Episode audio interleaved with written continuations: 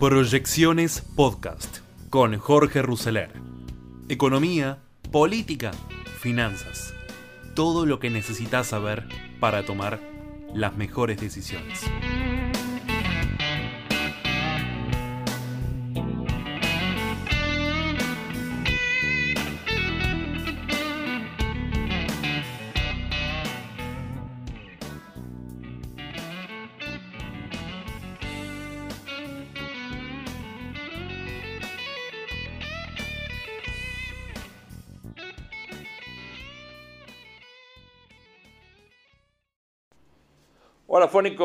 Bienvenidos a un nuevo encuentro de Tiempo de Desafíos, siempre en eh, fonicanews.com y ustedes bien saben que nos encuentran en la app de Fónica Play.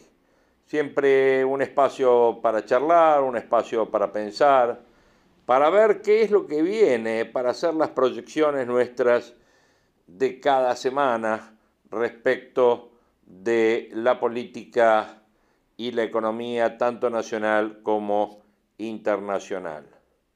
En el mundo de la política, bien sabemos que la palabra empoderar no tiene el mismo alcance que en una empresa.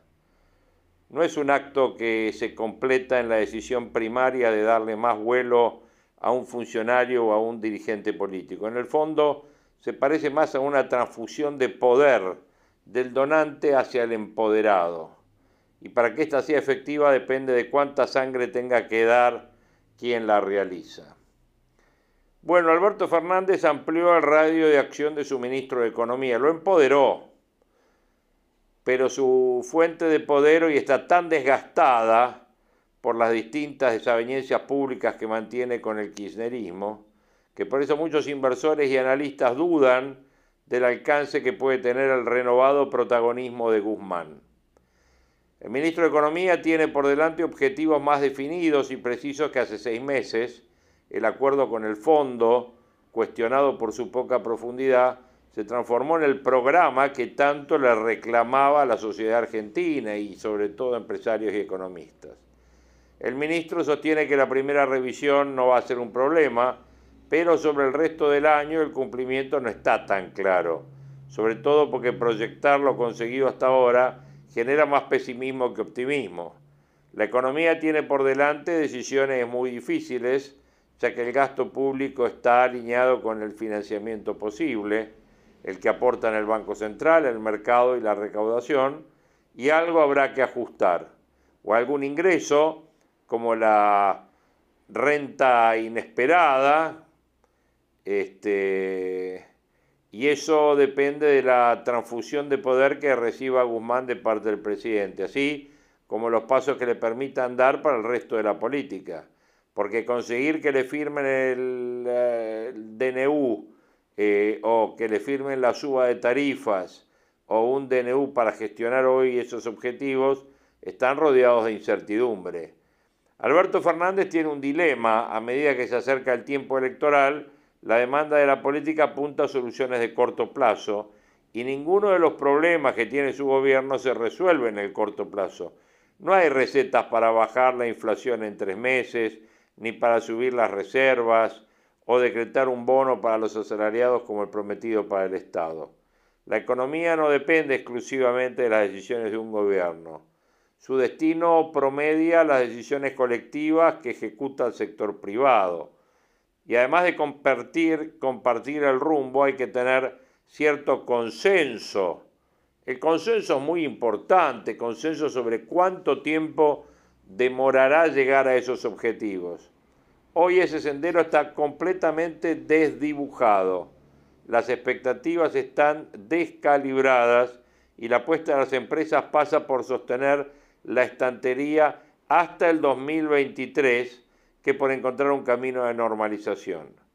La pulseada hoy es entre el cortoplacismo de la política y la necesidad del presidente de sostener a Guzmán como principal ejecutor de sus recetas.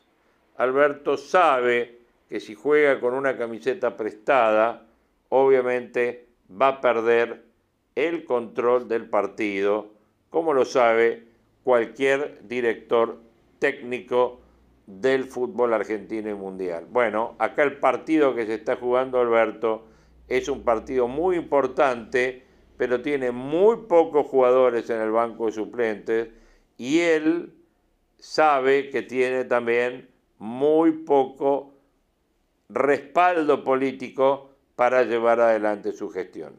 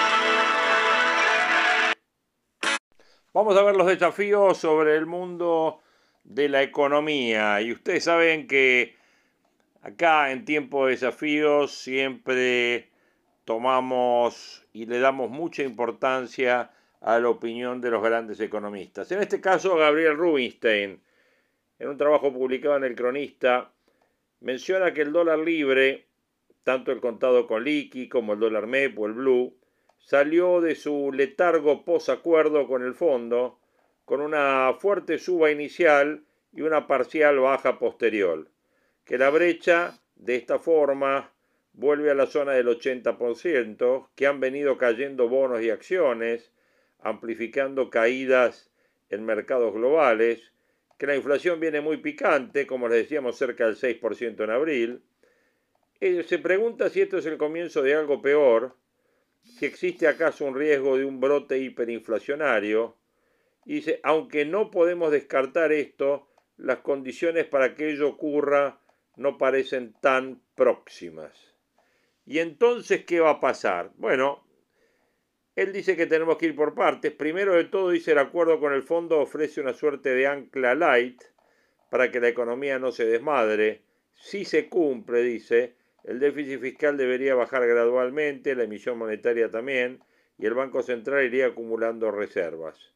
Gran parte por la nueva deuda con el fondo, con el BID y con otros organismos multilaterales. Segundo, que aun cuando el acuerdo con el fondo no alcanza para un cambio de expectativas, no nos olvidemos que el gobierno se jacta de haber logrado no introducir reformas como si fuera una cosa fantástica, como si las cosas anduvieran bien en este país, debería ayudar al gobierno a finalizar su mandato sin una profunda crisis adicional.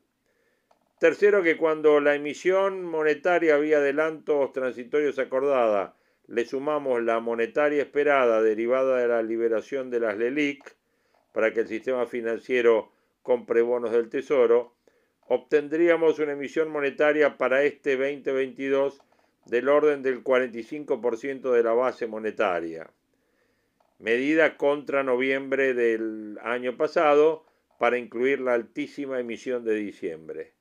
Cuarto, que lo anterior implica que ex ante sería posible diseñar una política macroeconómica para una inflación del 45-50 y no del 60-70. Pero el ancla es muy light y no hay un ancla nominal monetario, de modo que si no cae la demanda de dinero puede ser abastecida con más liberación del ELIC. Y además dice la dinámica inercial de precios, los aumentos esperados de tarifas y dólar oficial, más todos los ruidos políticos que hay no ayudan. Ahora hay dos factores importantes a considerar. Primero, la posibilidad de que las metas con el fondo no se cumplan y segundo, la posibilidad de que haya un brusco descenso en la demanda de dinero. Las metas fiscales del primer trimestre aparentemente se cumplieron, pero tal cumplimiento se cumplieron y se computaron unos 100 mil millones que son parte del rubro rentas de propiedad que considero no deberían haberse computado como ingresos arriba de la línea, disminuyendo el déficit primario, sino como financiamiento, o sea, debajo de la línea, no afectando el resultado primario. Y la cuestión sería la siguiente, el Tesoro emite en las licitaciones tanto deuda nueva como bonos que ya han sido emitidos anteriormente. En este caso, el valor de la licitación incluye no solo el monto del capital original, sino también los ajustes. Es decir, se puede emitir un bono por un valor de 150 o un bono viejo donde el valor de 150 se divide en 100 de capital y 50 de ajuste por inflación. En ambos casos se recauda el 150, al que le da lo mismo si el bono es viejo o nuevo, claramente lo está haciendo, pero lo que está haciendo es financiar al tesoro. Y el inversor no le regala el dinero al Estado en forma de impuestos, sino que le da un préstamo y por 150 pesos. Bueno, esto ha sembrado alarmas, ya que pareciera improbable que el fondo pudiera aceptar algo así como contabilidad creativa. Y aun si lo aceptara por única vez, porque no se hubiera clarificado antes de firmar el acuerdo, resulta muy dudoso que lo volviera a aceptar. En todo caso, lo que parecía un trámite, el cumplimiento de la meta del primer trimestre, se ha convertido, como ven, en algo más complicado. Y dado que en adelante las metas son más difíciles de cumplir, se abren muchas dudas sobre este tema. Segundo está la eventual caída del dinero, si la escalada inflacionaria y en marzo y abril le agregamos una persistente suba del dólar libre, podría despertarse un reflejo de huida del dinero, generando más suba del dólar, más inflación y eventualmente un brote hiperinflacionario. La hiperinflación se gatilla cuando se huye despavoridamente de la moneda local. Y no puede descartarse esto que vuelve a ocurrir una vez más si los problemas económicos y financieros les agregáramos una sensación de ingobernabilidad, sea por las luchas intestinas en el frente de todos, conflictos sociales, violencia, etcétera, que podrían dar la consecuencia de una tormenta perfecta para un brote hiperinflacionario. Por eso el gobierno tiene que aferrarse a lo que en materia económica se conoce como el acuerdo con el fondo. La inflación, con un poco de suerte, no pasaría del 65% este año y tal vez sea menor al 55 el año próximo. Eso si se cumple el acuerdo con el fondo. Los salarios, en una de esas, no pierdan en promedio contra la inflación y la invasión productiva va a ser muy pobre. Probablemente el Frente de Todos, o la que sea, o lo que surja del peronismo, pierda las próximas elecciones, ya que la herencia de este gobierno, no solo económica, terminará siendo lisa y llanamente mala. Pero aferrarse al acuerdo con el fondo es lo que nos salvaría de un escenario peor con la economía desmadrada. O sea que entre Guatemala y Guatepeor, dice Gabriel Rubinstein, él prefiere Guatemala. Y como dicen los chicos, obviamente esto es lo que hay. Siguiendo con el análisis económico en función de em, la situación del dólar y la situación de las reservas y qué es lo que puede llegar a pasar, Salvador Estefano hoy concluye que no hay reservas y que no ve la posibilidad de que ingresen muchos dólares del exterior para fortalecerlas más allá de los desembolsos del fondo o los 1.300 millones que vendrían del Fondo de Resiliencia del propio Fondo Monetario Internacional. Dice que al actual ritmo ve un cierre de importación más severo, ya que el saldo de la balanza comercial debería ser mucho más elevado que la actual proyección, que se viene una restricción para viajes al exterior, que el saldo de la balanza de turismo será muy negativo este año y un gobierno de estas características buscará limitar de alguna manera los viajes, que el tipo de cambio actual sigue siendo muy bajo y que seguirá siendo bajo, ya que la política del gobierno es no aumentarlo para no generar más aumentos de precios.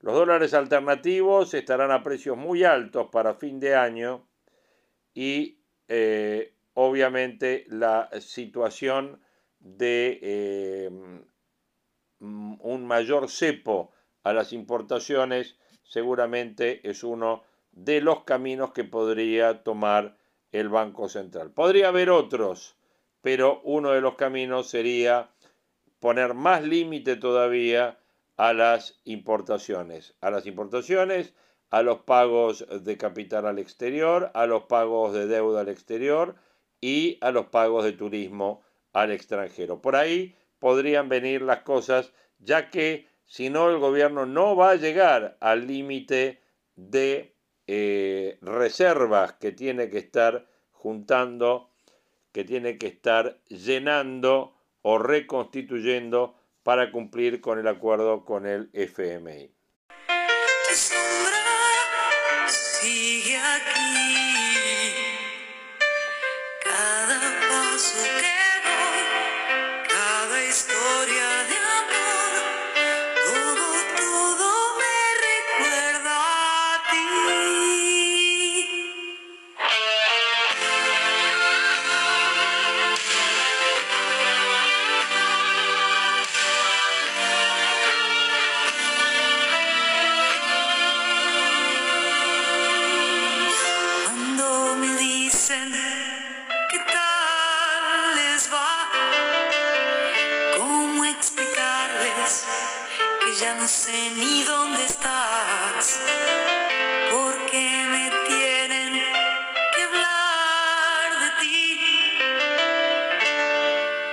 merciless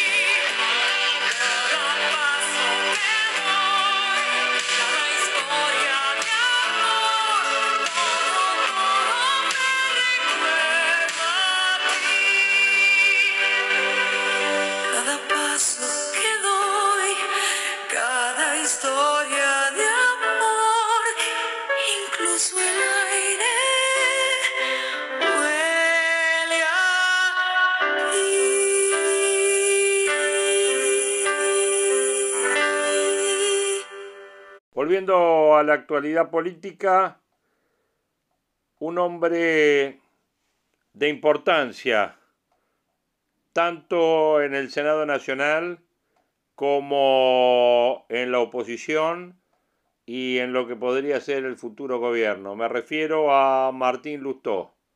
Martín Lustó, que dio una entrevista al diario Clarín, que mencionó eh, su polémica por el veto a mi ley dijo que la que escribió el comunicado fue Patricia Bullrich. El senador es muy crítico de mi ley y abre dudas sobre el accionar de Patricia Bullrich, que al otro día de la reunión lo defendió en público.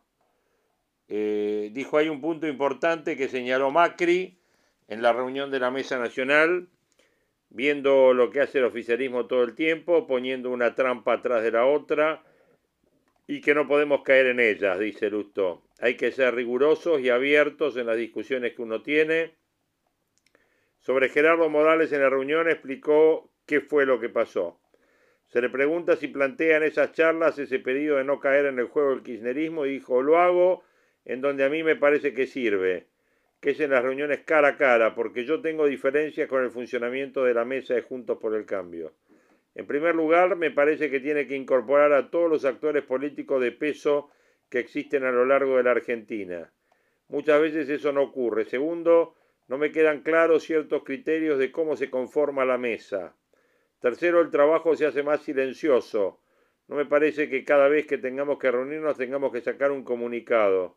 Nosotros tenemos que reunirnos a trabajar, no a sacar comunicados. Y a las reuniones tienen que ser cerradas, no para filtrar todo hacia afuera. Se le pregunta quiénes faltan dentro de la mesa de Juntos por el Cambio. Luis Juez dijo, por ejemplo, ¿está representado? López Murphy está representado, Stolbizer está representada. El otro día había actores de distintas provincias que no tienen ni por asomo el peso político de aquellos que pueden ser candidatos a gobernarla. Falta que el proceso de toma de decisiones participen aquellos que invitaste en su momento a ampliar Juntos por el Cambio. Esa mesa adquirió una dinámica de que se llega hasta ahí por una impronta mucho más determinada por los presidentes de los partidos que por una discusión más amplia. ¿Había necesidad de incluir a ley en el comunicado? ley está todo el tiempo refiriéndose a Juntos por el Cambio. Hay que defender la coalición. Aquellos que quieren romper Juntos por el Cambio tienen que tener en claro que no están en Juntos por el Cambio. Por otro lado, yo soy de los que creen que la política puede hacer las cosas mal, pero no hay ningún país del mundo que no haya mejorado si no mejoró su política y la capacidad de transformar y mejorar al Estado. Dice un discurso bien diferente al que baja mi ley. A lo largo de la historia, dice Lustó, cuando gobernaron todos aquellos que dijeron hay que romper todo, después ha habido consecuencias nefastas. A mí no me gusta la política show. Veo por un lado a un dirigente que está haciendo entrar a una manifestación con un chaleco antibalas y como contraste a Maxi Pularo, candidato por evolución, que a los 40 años como ministro de Seguridad de Santa Fe puso en cana a los monos y fue a testificar contra ellos sin chaleco antibalas. ¿A quién elijo encargarle la construcción de un futuro colectivo? ¿A uno que se preserva a sí mismo o al que le pone el cuerpo a los demás? Se le pregunta si entiende el enojo de Patricia Bullrich, que dijo que fue un error total no evaluar la inclusión de mi ley. La que escribió el comunicado dice fue Patricia Bullrich. No sé. Es una discusión que tuvimos y ella fue la que lo escribió. Usted habla como un dirigente nacional, pero hacia el 2023 se lo vincula con una candidatura a la jefatura de gobierno porteño. ¿No se cierra posibilidades? Dice que él ya compitió para ser jefe porteño y todo el mundo sabe que nosotros tenemos la vocación de administrar la ciudad. Que hay gente que piensa que la única manera de incidir en lo que le pasa a un país es ser presidente. Yo no creo eso. El aprendizaje demuestra que para tener incidencia en lo que ocurre tenés que tener peso político. Y en la discusión nacional se puede participar con buenas ideas, con capacidad de gestión y diagnóstico del problema. Acá tenemos equipos trabajando en seguridad, en salud, en justicia, en educación, en energía, en relaciones exteriores y después tenemos a un candidato a jefe de gobierno de la ciudad. a Martín Tetaz recorriendo la provincia, a Rodrigo Loredo en Córdoba, a Maxi Pularo en Santa Fe y a tantos otros. Pero también podrían tener un candidato propio a la presidencia. El nombre es menos relevante que la sustancia o que la potencia política. Podríamos tener un candidato a presidente sin ideas o sin candidatos a diputados, a senadores o intendentes. ¿Para qué sirve? Preferimos tener la potencia política para defender las ideas independientemente de si tenemos candidato a presidente. En Santa Fe la semana que viene vamos a mostrar eso, una propuesta que es muy concreta, con un diagnóstico y soluciones. Eso es evolución. Dentro de Juntos por el Cambio hay muchos que ya están lanzados para el año que viene. Sí, dice. Veo dirigentes que ya dicen voy a ser candidato a presidente. Bueno, hay dos vicios en la construcción de las candidaturas. Primero, todo el mundo cree que cuanto más alto dice que aspira, más fácil es acomodarse abajo si no le da. Segundo, en lugar de decir esto es lo que propongo, dicen voy a ser candidato y no sabemos lo que piensan. En el 2023 las candidaturas se definen sí o sí en una paso. Cuando algunos a veces hablan de la casta, nosotros desde adentro estamos peleando una renovación política. Parte de esa renovación política es apertura a la sociedad y paso. Nosotros siempre queremos competir porque creemos que la competencia nos hace mejores y los hace mejores a los demás. Y porque además la sociedad tiene más opciones para seleccionar.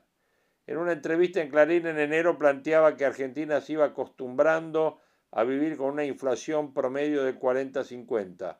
Ahora vamos camino a un 60-70. Dice, hubo un cambio cualitativo, pasar de 3 a 6 mensual no es solamente una diferencia de dígitos, es una diferencia que en términos de calidad de vida es totalmente distinta. Alrededor del 80% de los precios suben en un mes, lo cual te habla de mucha difusión de la inflación y mucha inercia. Es un animal distinto. Estamos en una inflación quizás 20 puntos más de lo que hablábamos entonces. Se le pregunta cómo se doma ese animal y dijo en el 2015 una de las cosas que decía respecto a la inseguridad era que había que poner todos los instrumentos de política pública a disposición. Tener la mejor policía, poner cámaras, poner insumos, todas cosas que el gobierno de la ciudad hizo. Con la inflación pasa lo mismo, hay que abocar todo a eso. Pero en el gobierno nacional ocurre todo lo contrario, por la atención propia de las distintas facciones del gobierno y porque además los ministerios están, están loteados, compartimentados, se están pagando las consecuencias de haber emitido más ante las elecciones del año pasado y por decidir postergar el acuerdo con el fondo. El animal inflacionario se ha generado como producto de la falencia del funcionamiento del gobierno. Habiendo sido ministro de Economía, se pone en la piel de Guzmán, que recibe críticas constantes desde un sector del propio frente que gobierna.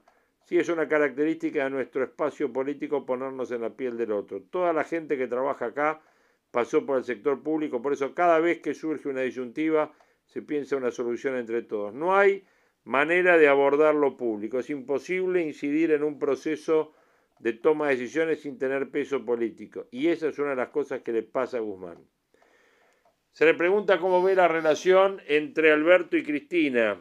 Creo que producto de sus obsesiones por resolver sus causas con la justicia, Cristina fue capaz de partir un bloque del oficialismo y que el cristinismo kirchnerismo se percibe como imprescindible para la Argentina que tiene un destino manifiesto en moldear la Argentina está viendo que un gobierno malo como este en términos de resultados lo deja con un panorama electoral complejo y así fueron capaces de jugar con el default de manera irresponsable y, partir un bloque.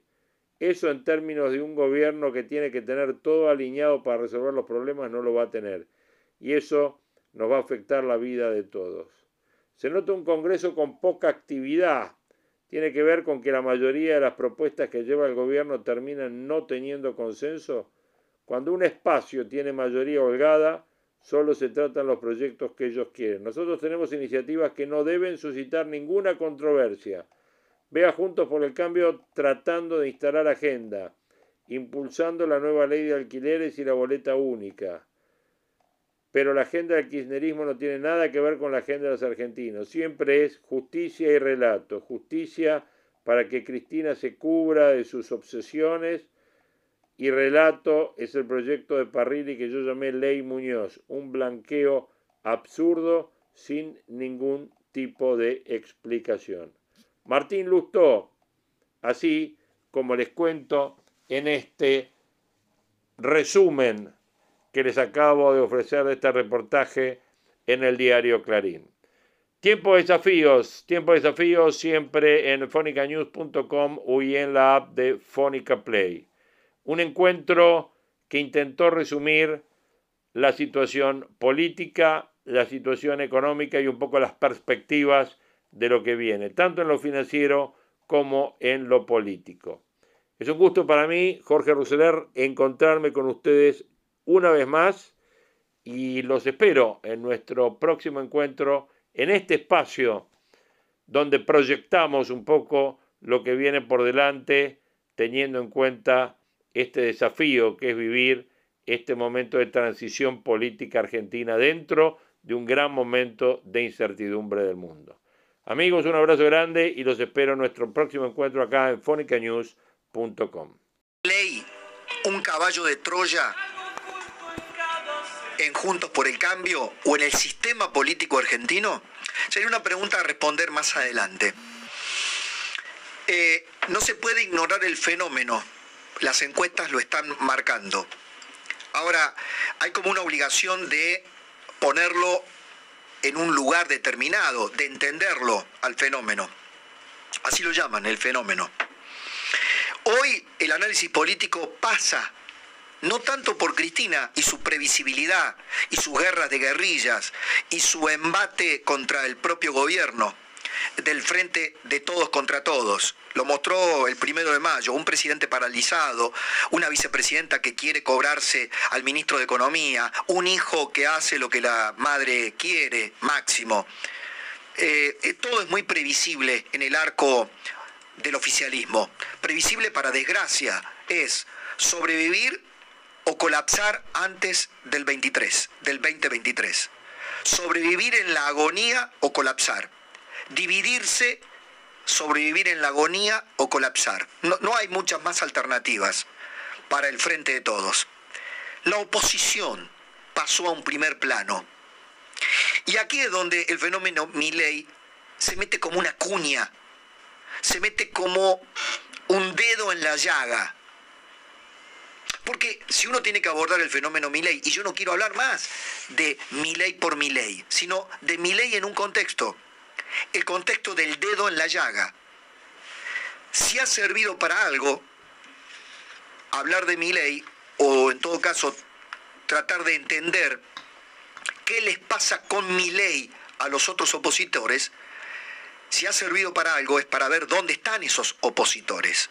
Fíjense lo que dice hoy Jorge Liotti en su análisis, cuyo título es La amenaza de Cristina y el temor más profundo de Guzmán.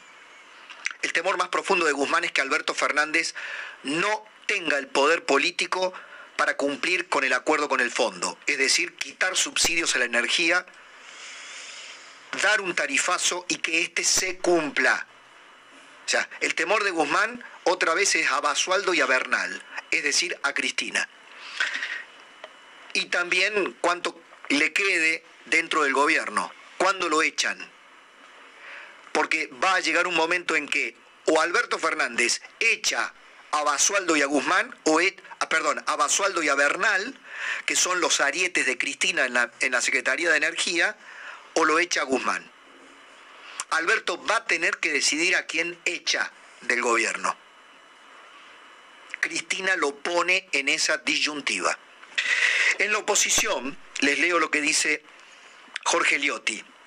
De un lado quedó el ala dura de derecha, con Macri, Bullrich, quizá Alfredo Cornejo y el fantasma de Milei. Del otro, el resto de los radicales, la coalición cívica y el sector moderado del PRO, encabezado por Larreta. A su vez, con sus propias internas entre Gerardo Morales y Facundo Manes y Larreta. Reverdece entonces el gran interrogante sobre 2023 y acá viene lo nuevo. ¿Mantendrán su hegemonía las dos grandes coaliciones para aspirar al 80% de los votos? o la Argentina se encamina hacia una fragmentación a la chilena o a la peruana. ¿Saben qué significa esto? Se dinamitan las grandes fuerzas políticas. Se dinamita el frente de todos y se dinamita Juntos por el Cambio. Cada vez más en Juntos por el Cambio, estos dos grupos encuentran menos razones para seguir juntos, aunque no lo digan. Gerardo Morales plantea claramente que no hay un plan económico y miente el que dice que lo tenga. Significa que no lo tiene él, pero tampoco lo tiene Larreta, tampoco lo tiene Macri, tampoco lo tiene Milei. Dice el politólogo Daniel Sobato, un amigo, y lo, cuenta aquí eh, Jorge Liotti, ¿qué pasó en las últimas elecciones en América Latina? De 13 elecciones, 12 fueron derrotas para los oficialismos. Solo una excepción que fue Daniel Ortega, una dictadura en Nicaragua. De los cinco presidentes que fueron elegidos el año pasado, cuatro están sufriendo un desgaste prematuro. Lazo en Ecuador, Castillo en Perú, Boric en Chile y Xiomara Castro en Honduras. Hay un fuerte voto castigo eh, que influye en la pandemia y también la debilidad institucional. En esa cuña se mete mi ley. Mi ley hoy es como la fiebre. Es la fiebre, te lo dijimos, es el síntoma. Vos uno, y yo lo conozco a Javier en sus ideas económicas, es más, la primera vez que apareció en un set de televisión lo llevamos invitado como economista junto a Diego Giacomini, un compañero y un amigo de toda su vida que ahora están peleados. Peleados a muerte, ¿eh? Giacomini habla pestes de Milei, Milei habla peste de Giacomini. Me los recomendó a ambos economistas un tercer economista, Guillermo Nielsen. Me dijo, prestale atención a estos dos economistas. Los invitamos en 2015 a Hora Clave con Mariano Grondona.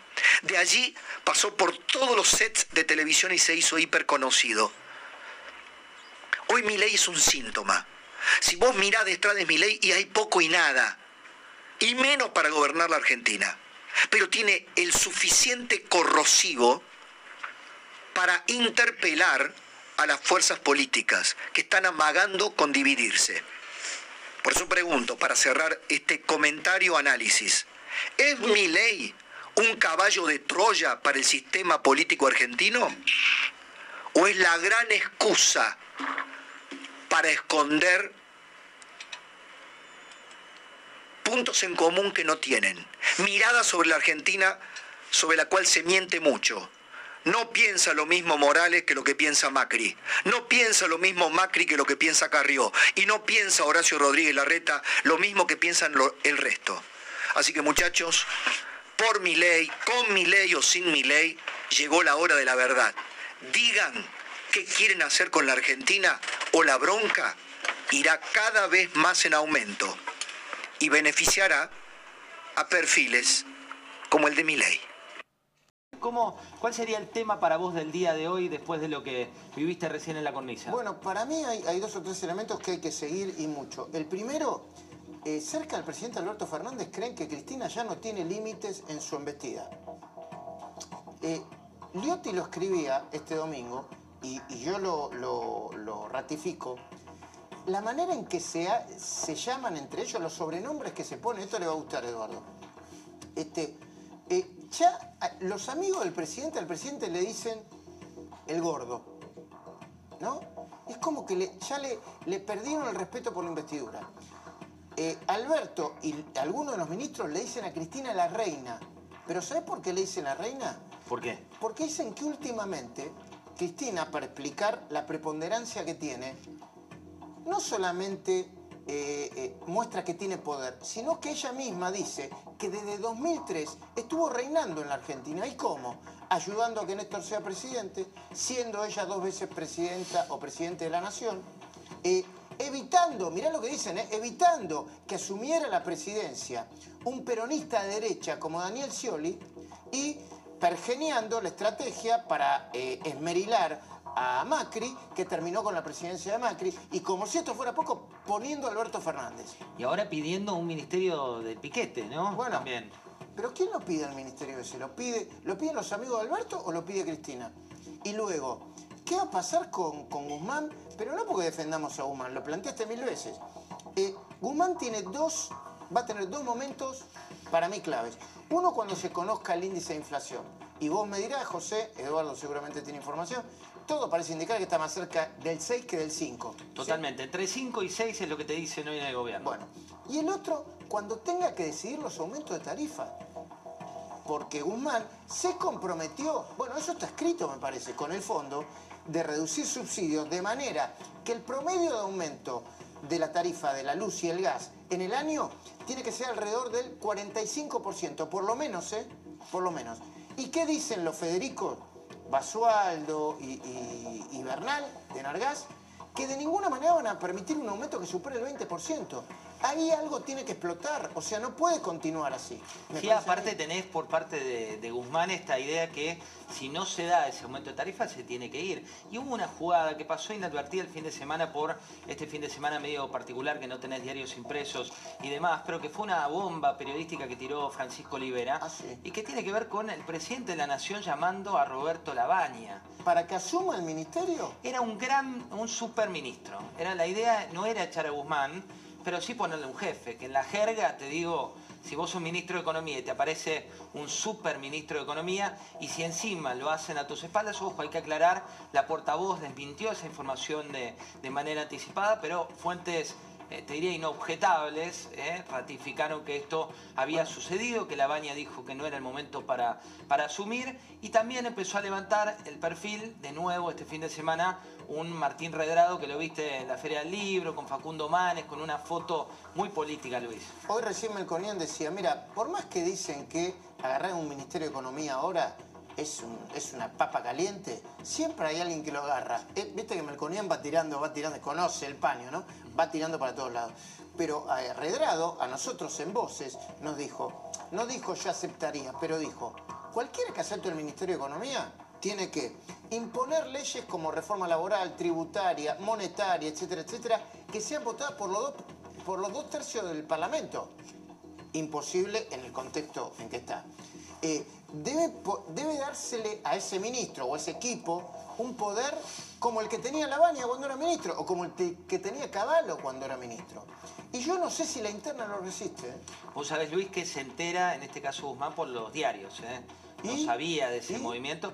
Y es el hombre más con más templanza, lo podemos llamar, el hombre de hielo, como le dicen algunos de la cámpora, porque le tiran, le tiran y responde con, una sonrisa. Ayer le tiró de nuevo Máximo, ¿no? Sí, y hoy, le, dijo cobarde. A ver, no le dijo la palabra cobarde, pero le faltaba escribirla, cobarde. Directamente. Y aparte hoy Feletti, eh, con una jugada de ahora de último momento que tiene que ver con la Secretaría de Comercio Interior, intimó a las empresas de neumáticos, pero a que le informen los costos, a que le informen cómo es su ecuación de negocios, con nombre y apellido de esas empresas, te digo, eh, todo muy retro, Luis, muy, muy blanco y negro. Pero además, a ver, Cristina no quiere más a Guzmán. Máximo no quiere más a Guzmán. Evo Nafini, Cecilia Moró, etcétera, etcétera, no quiere más a Guzmán. ¿A quién, se, quién lo reemplaza? ¿Quién lo reemplaza y con qué y bajo qué concepto? Y luego, el Cristina ya está fuera del frente de todo. Total. Compartís, ¿no? Sí, totalmente. Ya está todo roto eso. No, y aparte la, la jugada de la baña tenía lógica. ¿Te acordás cuando hablábamos después de Semana Santa?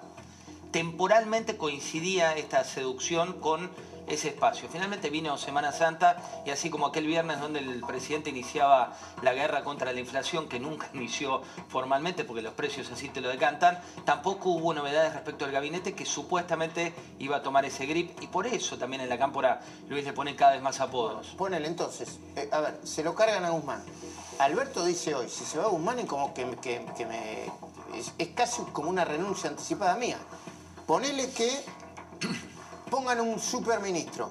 ¿El superministro será Redrado?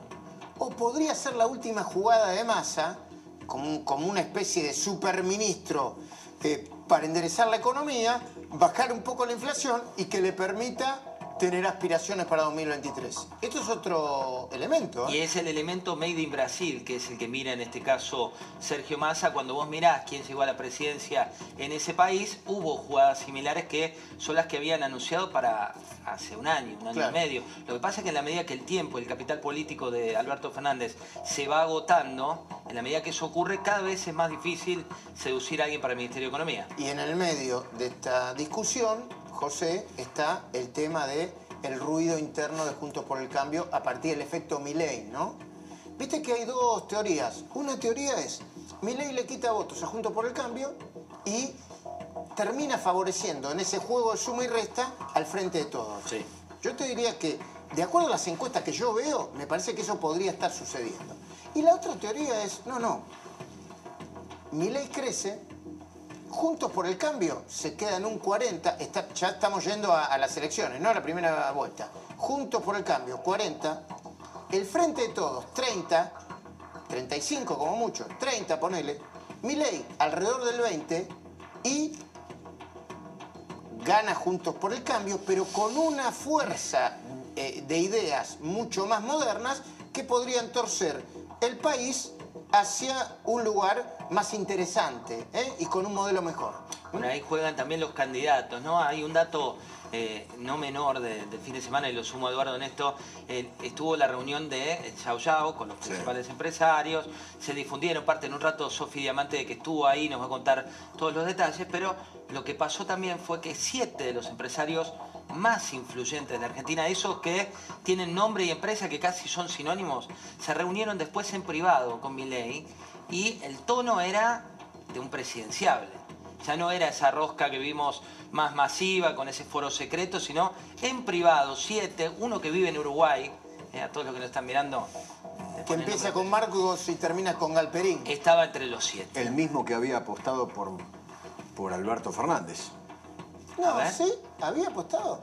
No, Eh, o le bueno, fue a pedir. Ustedes se olvidan No, estuvo No, que después de las México. PASO, Sí. después de las PASO, el primer empresario, creo que fue un día miércoles, el domingo las elecciones, 17 puntos de diferencia, y el primer empresario en ir a ver a Alberto en esa oficina que tenía en, en San Telmo fue Alperín. Pero ahí que Pero fue para hacer control de daños, me Exacto, parece. ¿eh? sí, fue, fue así. Él era fiscal de Juntos por el Cambio. Fiscal, en la foto estaba como fiscal. ¿Marcos Pero- Galperín? Sí, fue fiscal de Juntos por el Cambio en su momento. Entonces, eh, Alberto Fernández, ni bien gana la elección, lo llama por Guado de Pedro, y a Guado de Pedro, que fue el gran articulador, y detrás también Hugo Sigman, Sí. que es el otro hombre que. Bueno, Hugo. Sigman siempre fue Cristina, eso no me llama la atención.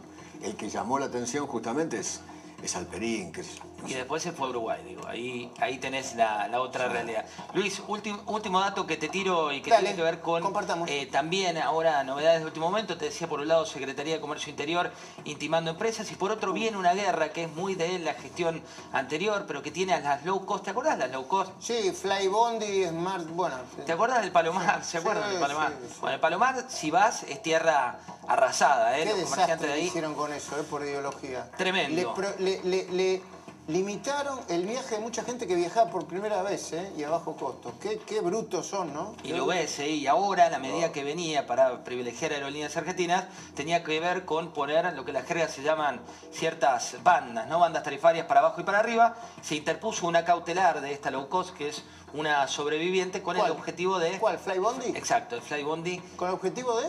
De frenar esto de que te pongan un Claro. precio, un tope. Un piso. Al- Exacto. Claro. un piso, un piso alto, piso. Claro. con lo cual... Con lo cual queda fuera la idea claro, de, de low cost. de Pero lo bueno. barato. Bueno, señor, un Bueno, placer como siempre. que tengas al señor Eduardo Feynman en una no semana tan importante para él. no. ¿Qué dice? No es para tanto, Luis. Es así. Un domingo- Yo a vos, eh, con- Eduardo, yo con vos distancia. ¿eh? No, pero si con quieres un domingo Lucía, vengo más con, Emme, temprano. con Esmeralda es otra cosa, ¿no? No le diga eso, Luis, que encima que se levanta a las 4 de la mañana, viene a pasarla bien, hace el esfuerzo, bienvenido sea, No, ¿no? por supuesto que sí. ¿Eh? Él sabe que yo, eh, cuando veo a la beba, lo primero que hago es este, subirla a los brazos que Exactamente. me gusta. Ahí uno tiene que escucharlo a usted en Radio Mitre a las 6 y mirarlo a Luis, ¿eh? Claro, Exactamente. cuando Ahí se nos arma el lío con Pablo 8:30 Rossi. No, no, hay- no hay, no hay problema, ¿Eh? no hay problema. Somos un gran equipo acá y vamos a seguir Exactamente, siendo totalmente. Abrazo grande, Luis. Lástima que de boca. Chao. Eduardo, bienvenido. ¿Qué haces, querido mío? Un placer Bien. tenerte por acá. Gracias, José, gracias. Bueno, arranquemos por el principio que tiene que ver con este fallo a favor de la libertad de expresión que te tiene como protagonista. Sí. Segunda instancia, recordemos lo que pasó, te querían cercenar lo que vos decías. Doble conforme. La señora se sintió ofendida por dos palabras mías. Uno, una de ellas coimera y la otra palabra era cretina. Eh, el tema es que, a ver, yo, yo no tuve ánimo injuriandi. Eh, era simplemente descriptivo. Eh, cuando uno busca en el diccionario la palabra cretina, eso significa necio. Que de hecho así está la causa, ¿no? Eh, eh, exactamente.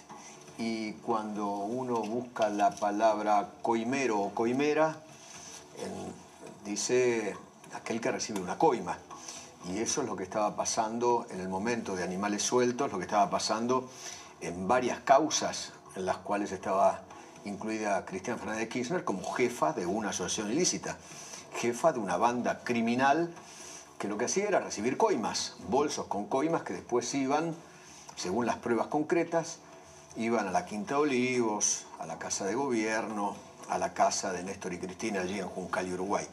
Así que lo mío fue solamente descriptivo, yo no quise ofenderla de ninguna manera, ni me interesa. Y yo creo que el fallo es muy importante porque además es una Cámara Civil. Yo, yo gané en primera instancia en lo civil y en segunda instancia en lo civil. No es Comodoro Pi o Comodoro Pro, como le gusta llamarlo a Cristina y a los suyos, ¿no? Eh, lo gané en lo civil porque ella lo que quería era una compensación económica. Creo que me, creo que me pedía algo así como 3 millones de pesos, una, una cosa así. Por esas dos palabras. Sí, ella se sintió ofendida y destratada en su honor, como si tuviera honor. Pero bueno, este, lo que ella quiso en una, en una audiencia de conciliación en lo privado y después en una audiencia de conciliación en el juzgado civil de primera instancia, es que yo le, le pidiera disculpas y si era posible de rodillas. Y yo creí que de ninguna manera tenía por qué pedirle disculpas por una opinión. Eh, porque aquí lo que, lo que está en juego son la- la- las libertades republicanas, democráticas. Eh, Aquí lo que está en juego es la Constitución Nacional, según mi punto de vista, José. No soy el dueño de la verdad. Y, y- y creo que lo importante no es lo que a mí me pasó particularmente. Yo creo que el fallo le viene bien a todo el periodismo argentino. Me parece que es un leading case. Es un precedente de no poder cercenar Exactamente. distintas palabras. Exactamente. La opinión.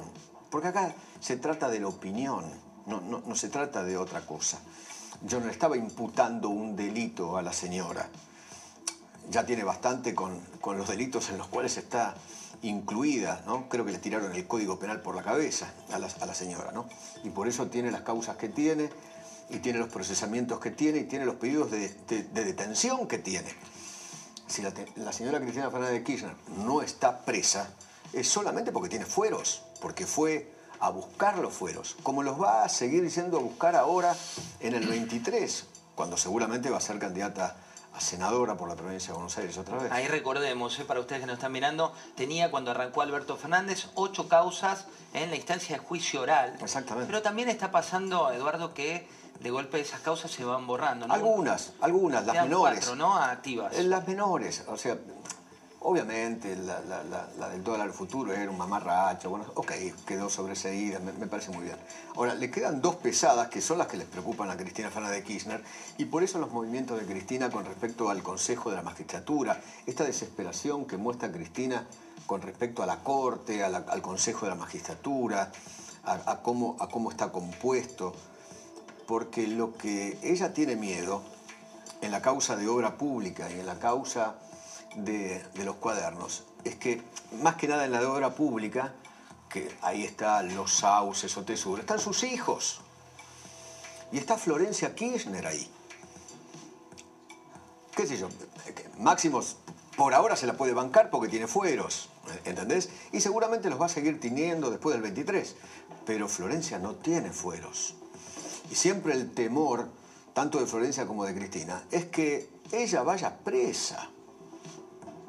Florencia, ¿no? Sí, porque no se podía justificar la fortuna que tenía, por Porque una caja de seguridad. Está bien, en algún momento dijeron, bueno, pero era chica. Sí, en algún momento era chica, pero después ya mayor de edad, sus propios padres o su madre le incluye firmando actas, ¿no? Que están en las causas. Que la firma es responsabilidad, Claro. ¿no? Ahí no puede justificar. Entonces, eh, a ver, cuando dicen no, no hay que meterse con los hijos, está bien, obviamente, no hay que meterse con los hijos. Ahora, si esta propia señora, esta propia señora, mete a sus hijos en las, en, en las causas, donde, donde han cometido actos de corrupción, bueno, viste, es, es ¿Cuánto otro te problema. preocupa, Eduardo, cómo está el país hoy? Digo, te vemos Mucho. todas las tardes, te escuchamos en las mañanas de, de Radio Mitre. Muchísimo. ¿Cuánto te preocupa? Y muchísimo. Obviamente mucho. Yo hoy, por ejemplo, no, ayer, ¿no? Ayer fue el día, no, hoy es el día del trabajo, pero ayer fueron los actos, ¿no? Hoy hubo también algunos actos, pero ayer estuvo Máximo Kirchner en uno de los actos. Ver en el día del trabajo a Máximo Kirchner como el principal orador en el día del trabajo, me parece que es un me parece que es un cachetazo a los laburantes de este país. Alguien que nunca en su vida ha laburado y que ha vivido desde que nació del Estado, porque sus padres viven del Estado hace añares. Y para colmo, que ha gozado de los dineros de la corrupción. A mí, a mí la verdad, me, me da, me da cosa. ¿Qué, qué sé yo? Me da cosa. Tal vez ustedes no lo vieron porque pasó este fin de semana. Son 30 segundos. ¿eh? Miren el tono, la forma y lo que dice Máximo Kirchner. Me puse a ver algunos datos, si me los alcanzás. Voy a usar lentes porque no los usé por ahí con el acuerdo con el fondo y por ahí si lo hubiera leído mejor.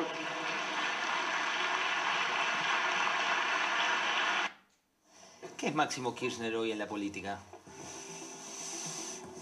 Yo creo que es eh, en la política argentina nacional, a mí me parece que es la nada misma, es simplemente el líder de un pequeño grupúsculo así que se llama la Cámpora, no, na- nada más. No, no, no me parece, no me parece relevante. Un hombre, a ver, es un político que hoy por hoy debe tener cerca del 70% de imagen negativa. Es, es un líder que no, no, no, no, no, no, puede llegar a ser votado. Digo, para, para altos cargos, qué sé yo, no sé.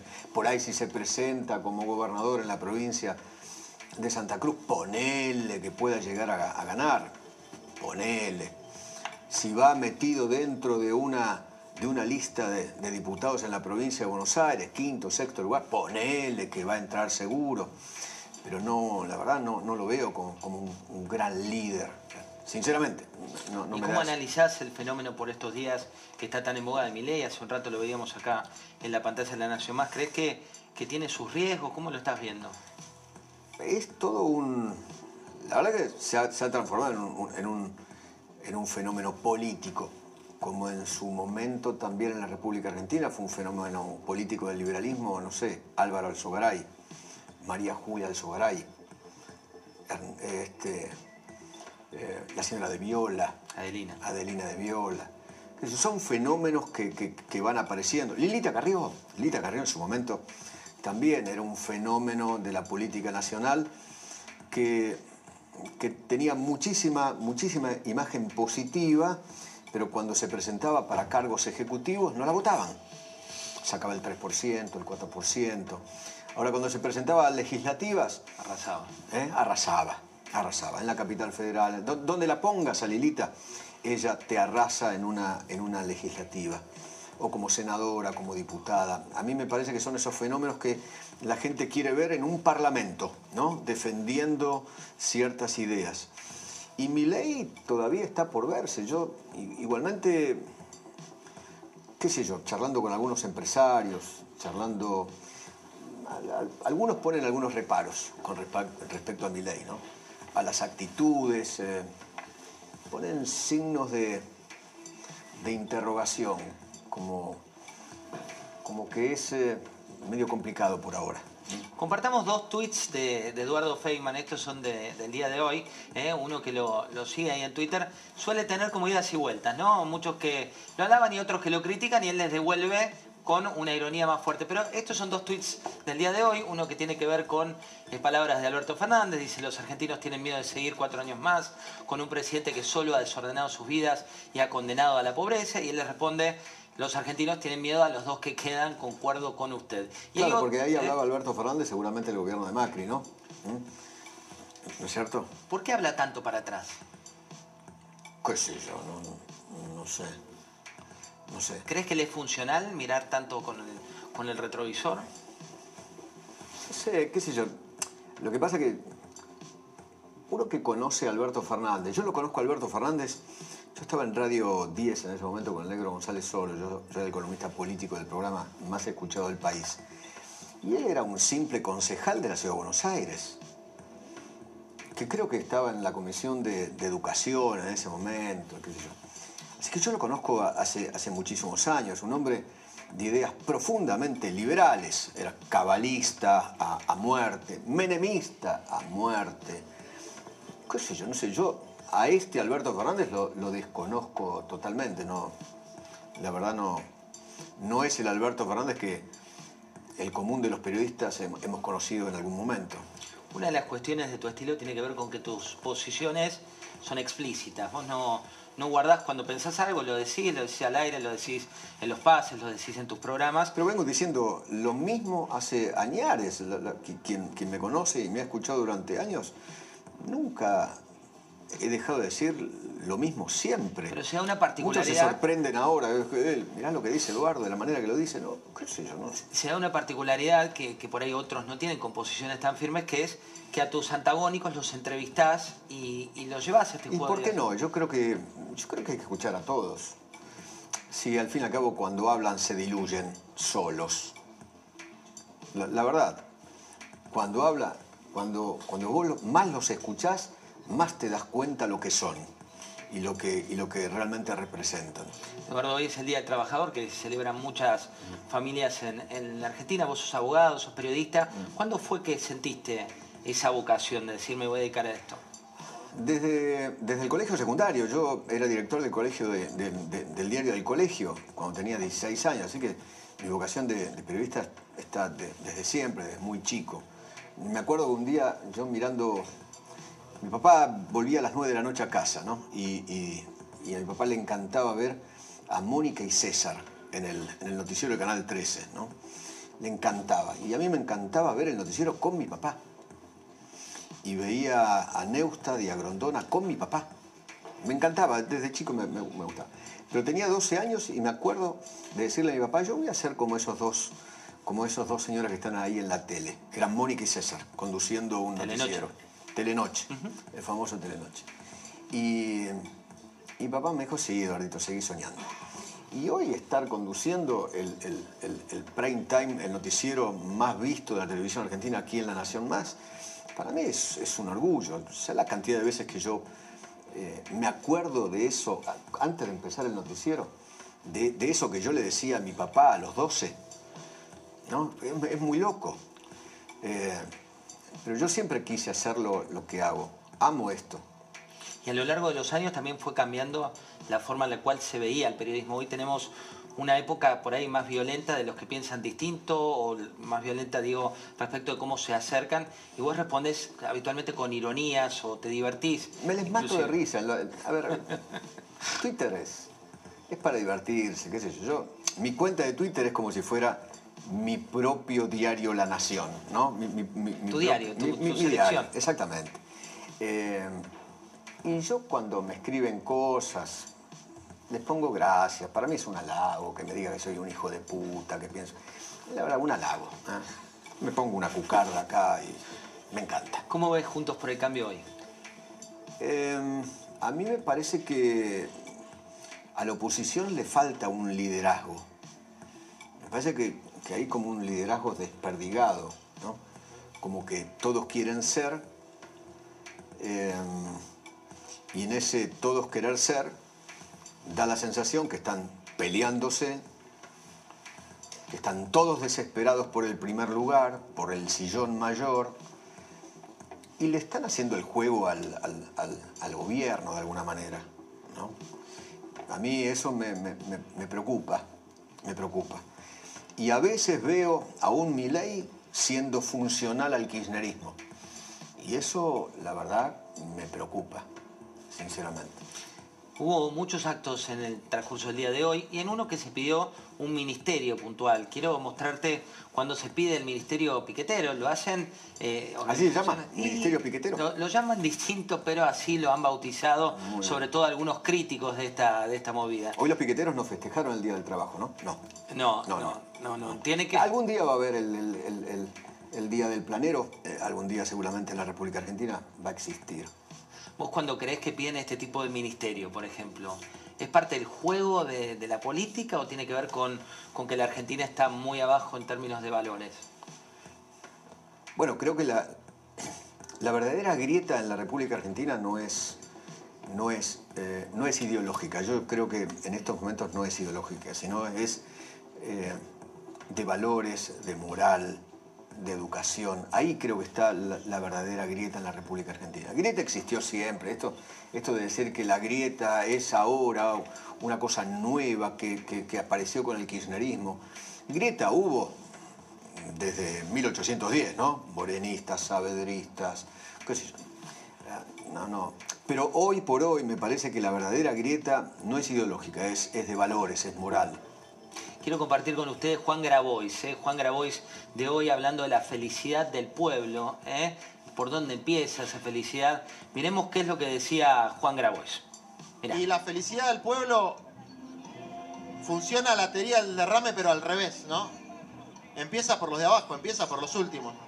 Si los de abajo están bien, los del medio van a estar mejor, digamos, va a haber eh, menos injusticia y cuando hay menos injusticia hay menos violencia social, hay mejor clima para las pymes, eh, hay más consumo.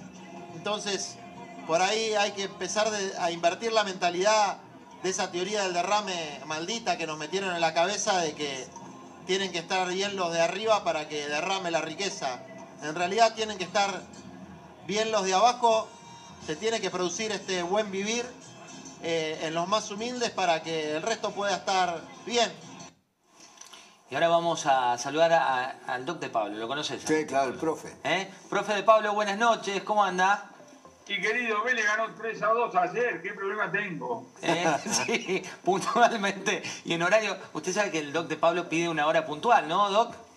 Pero por supuesto, porque tengo muchas cosas valiosas para hacer a partir de un ratito. Por ejemplo, dormir, para estar despierto mañana que tengo clase. Bueno, también, también Eduardo tiene que dormir para levantarse a las 4 de la mañana. La primera pregunta, Doc de Pablo, ¿por qué bajó el dólar? Eh, nos fuimos el viernes con un dólar blue que la mayoría de la, calle preguntaba, ¿por qué baja el dólar? ¿Va a bajar o es solo una foto? Es muy gracioso eso. Pues es que generalmente los periodistas me llaman cuando sube el dólar, le digo, Estamos en una economía inflacionaria, materia más cuando baja, ahora bajó. Como no estoy aquí el cañón, no, no hago encuestas, GI, lo único que puedo hacer es hacerte una respuesta general, que es oferta y demanda. Ahora, ¿qué es lo que aprendemos? Que sabemos muy poquito.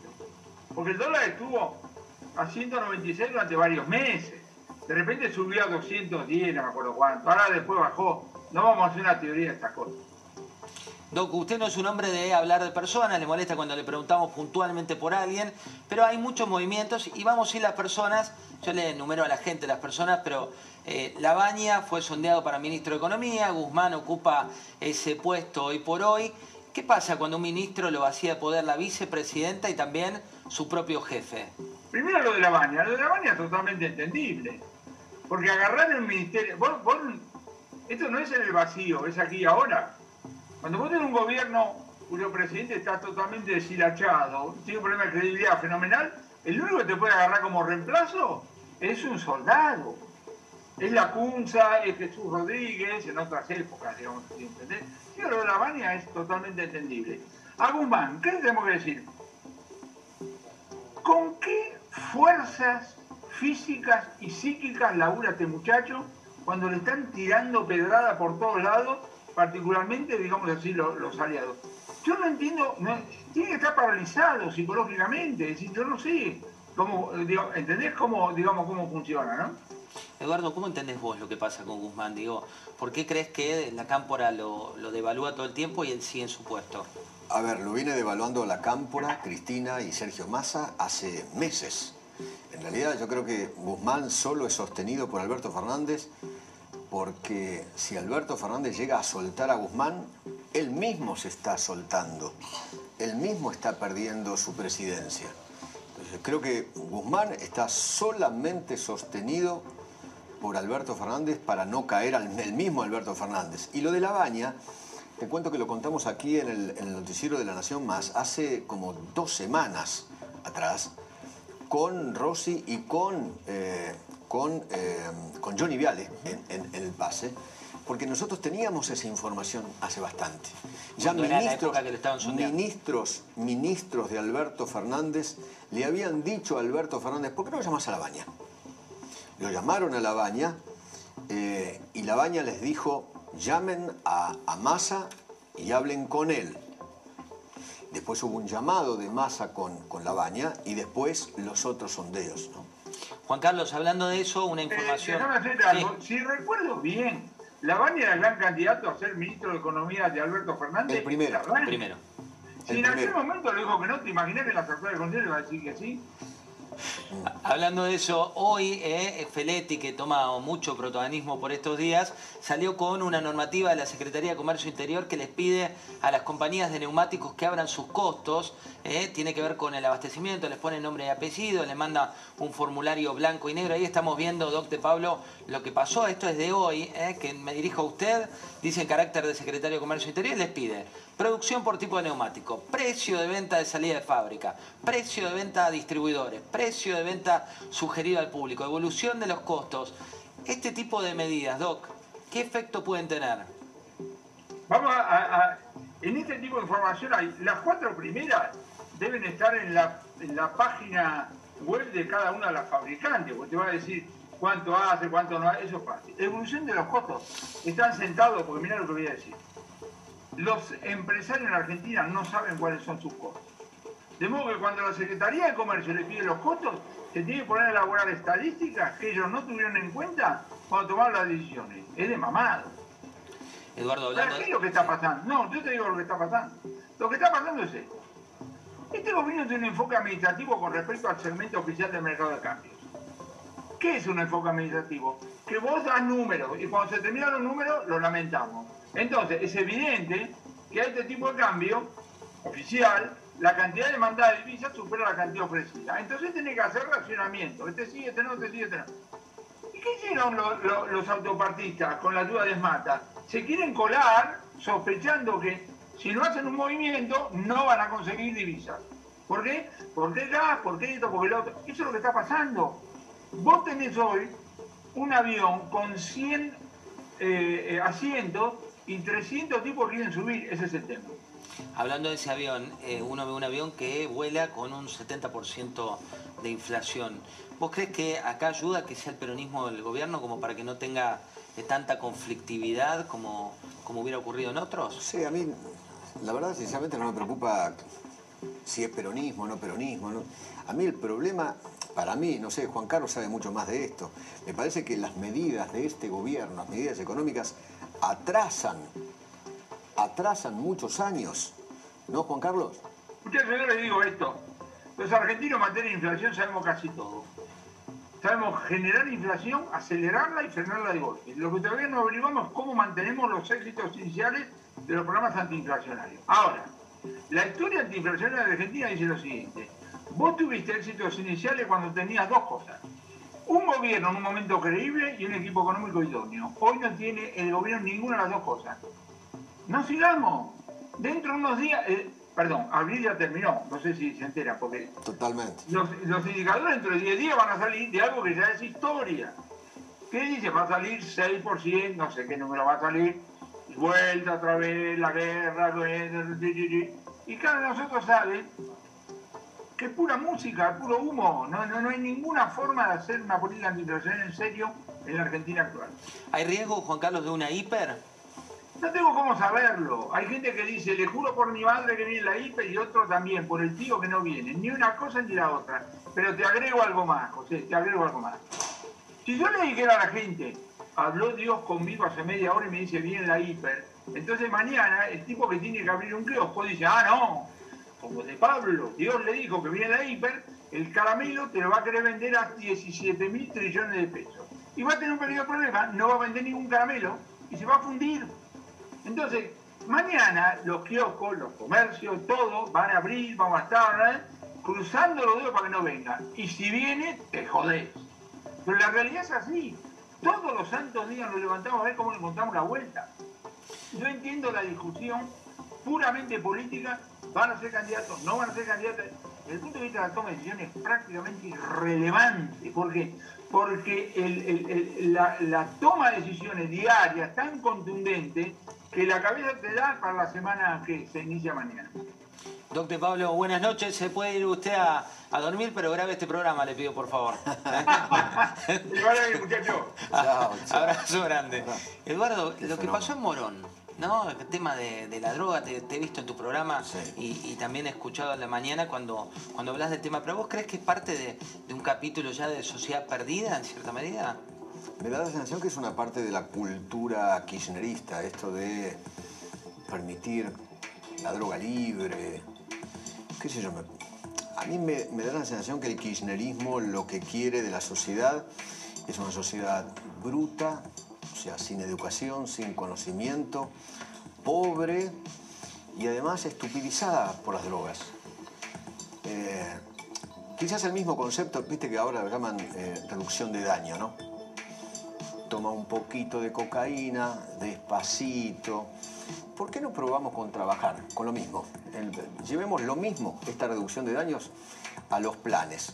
¿Por qué no probamos un poquitito, de a poquito, eh? con trabajar, de a poquito, ¿no? A ver cómo reacciona tu cuerpo, trabajando un poquito. Por ahí eso sería mucho mejor, ¿no? Que, meter a los jóvenes en, en esta porquería, en este, en este veneno que es la droga. Lo mismo ves que está pasando en materia de seguridad. Digo que hoy el, el delincuente tiene más propensión a la libertad que... Sí, totalmente. Desde, desde aquel, aquel acto eh, de liberar delincuentes en la pandemia, ¿te acuerdas? Los 4.000, Sí. 5.000 delincuentes que quedaron libres. Es una política criminal que tiene el kirchnerismo siempre. Esto de estar a favor de los delincuentes y no de las víctimas. Es una es política criminal.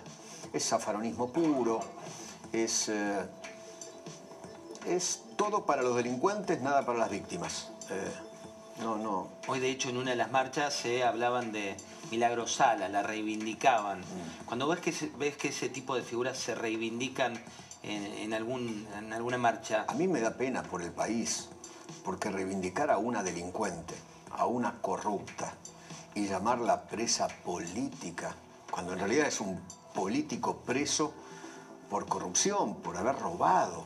O sea, están, están las filmaciones de la gente de Milagro Sala yendo a buscar los bolsos con pesos a los bancos, subiéndolo a autos y llevándole el dinero a Milagro Sala, ¿no? el dinero que se quedaba a ella. Fíjate dónde, dónde, dónde tiene su prisión domiciliaria. Una casa de lujo, de lujo asiático, ¿no? Pero bueno, qué sé yo, es, es lo que tenemos en Argentina. Por eso insisto con esto de que eh, la grieta no es eh, ideológica, es de valores. Eh, y entre defender a un delincuente y no defenderlo, yo me quedo con el segundo grupo, con no defender delincuentes. Cómo, la va- cómo va a ser la próxima, casi diría. Estoy en condiciones de decir.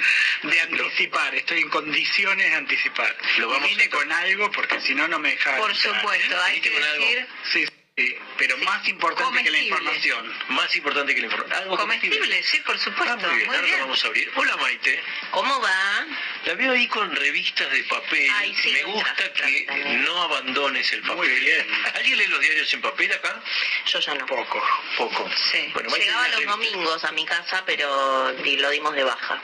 Pero tenés. Eh, Pero te, te las revistas. sí. las tres revistas, Caras, Gente y Hola.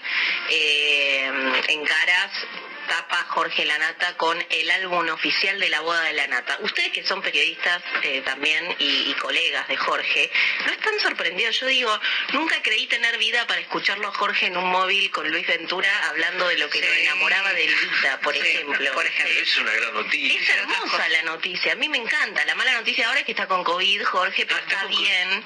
Eh, sí, en la fiesta la primera contagiada fue Barbie, la hija de Jorge.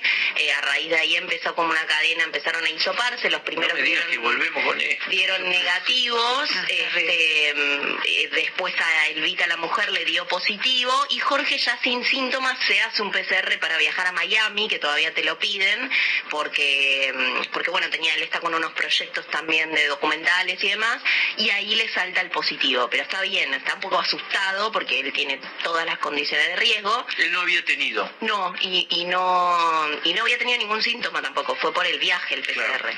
Lo importante, bueno, de- después eh, obviamente hay que esperar a ver qué es lo que pasa, ¿no? Pero lo importante es que no se compliquen los cuadros. y si ya el COVID empieza a ser una Y ya enfermedad estamos que todos se pasa... vacunados, se Claro, supone, por lo menos. eh, ¿no? Va, va- va a terminar siendo... lo- En realidad los pronósticos que hacían los infectólogos el año pasado, si decían, decían, si esto pasa de pandemia a endemia, ya va a haber que vacunarse por ahí una vez por año, los grupos de riesgo, ni siquiera todos por ahí, por ahora obviamente todos, pero eh, no va a ser una- un drama, eh, y eso es un poco lo que, lo que estamos esperando. Incluso a mucha gente eh, mayor ya escuché que le dieron la cuarta dosis de refuerzo, o sea, Sí, claro.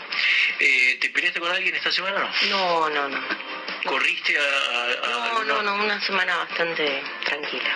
¿No tenés Vengo cargada de información, pero no me, no peleé con nadie. ¿Alguna primicia de esas que tenés? Eh, ¿Se sabe algo de los Montaner, por ejemplo? ¿Esta semana pasó algo? No, estamos muy felices. Bueno, ¿fuiste a verlo, Ricardo? No. Ah, mal, ¿no? Y te voy a decir algo, Pancho. Esto me decepciona. Pensé que un fan de verdad, de mínima, esperaba ¿Dónde- una... ¿Para dónde estuvo? En el Luna Park, esperaba un... Y no, Estuve y ahí. no hay, no hay alguna... Algo. Hay un montón de lugar, o sea... No hay alguna, no hay otra Y a pedido ahora del público. chequeo, no hay pero otra- me parece que no, viste, es como si no fuiste ahí. Pero sabés que yo en un momento, cuando estuve viendo después un poquito en red, dije, ¿sabés que podría haber ido? ¿Vos? Sí, Sí, seguro que sí. Hubiera ido, me hubiera divertido, sí. Vos es que yo sigo a muchos de esos, eh, muchos de- esos artistas en, en Instagram y, me- y la verdad que me divierto. Por ejemplo, sigo a Juan Luis Guerra. El otro día Juan Luis Guerra posteó al vocalista de Coldplay, que no me acuerdo cómo se llama, perdón, es muy conocido, Chris Martin, mira, Chris, como el colega Christian Martin, eh, tocando, creo que era Batacha Ro- Bachata Rosa, alguna de esas de él, tocándola, cantándola en castellano y tocándola con la guitarra. Todo eso, bueno, a Fito Páez también lo sigo, siempre... Uy, Fito también con COVID suspendió, iba a tocar en el Quilmes Rock y tenía una fecha en Barcelona suspendida también. Bueno. Eh, pero, pero bueno, sí. Y Ricardo es muy charlatán en sus shows, algo que a mí me gusta mucho. Los artistas, muchos O sea, ¿te gustaba Ricardo Sarabia entonces? dicen- Los chalchaleros. No, nunca le fui a ver. Ah, nunca. Pero por ejemplo, Diego Torres es muy charlatán Charlatán. En sus shows, te mete ahí. O sea, no me gusta que pongan micrófono todo el tiempo al público, si te vine a ver a vos. Pero me gusta que te hagan chistes, que generen como una cosa de charlita ¿Quién es tu artista preferido musical? Ay, Andrés Calamaro. Andrés Calamaro. ¿Es charleta? A veces se va un poquito. Sí, tuvo algunos momentos más en los que me cansé de ir a verlo porque ponía mucho micrófono, era como Andrés, dale, baila, anda. A veces se va un poquito de boca, viste, hablando. Uy, es muy polémico, pero bueno, yo lo quiero. ¿Qué es esto? ¿Qué estamos haciendo? Ahí está, ¿ves? Ah, mirá cómo canta en Chris Martínez.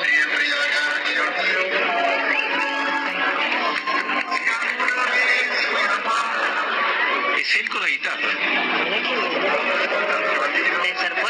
Sí. Esto es en vivo. Esto lo cantó él en un, en un concierto. Y hay otro posteo que está en la casa, creo. Esto es en Santo Domingo, hace unos días. Y hay otro que está en la casa, él también. Más tocando. íntimo, ¿no? Sí, que no es fácil de tocar.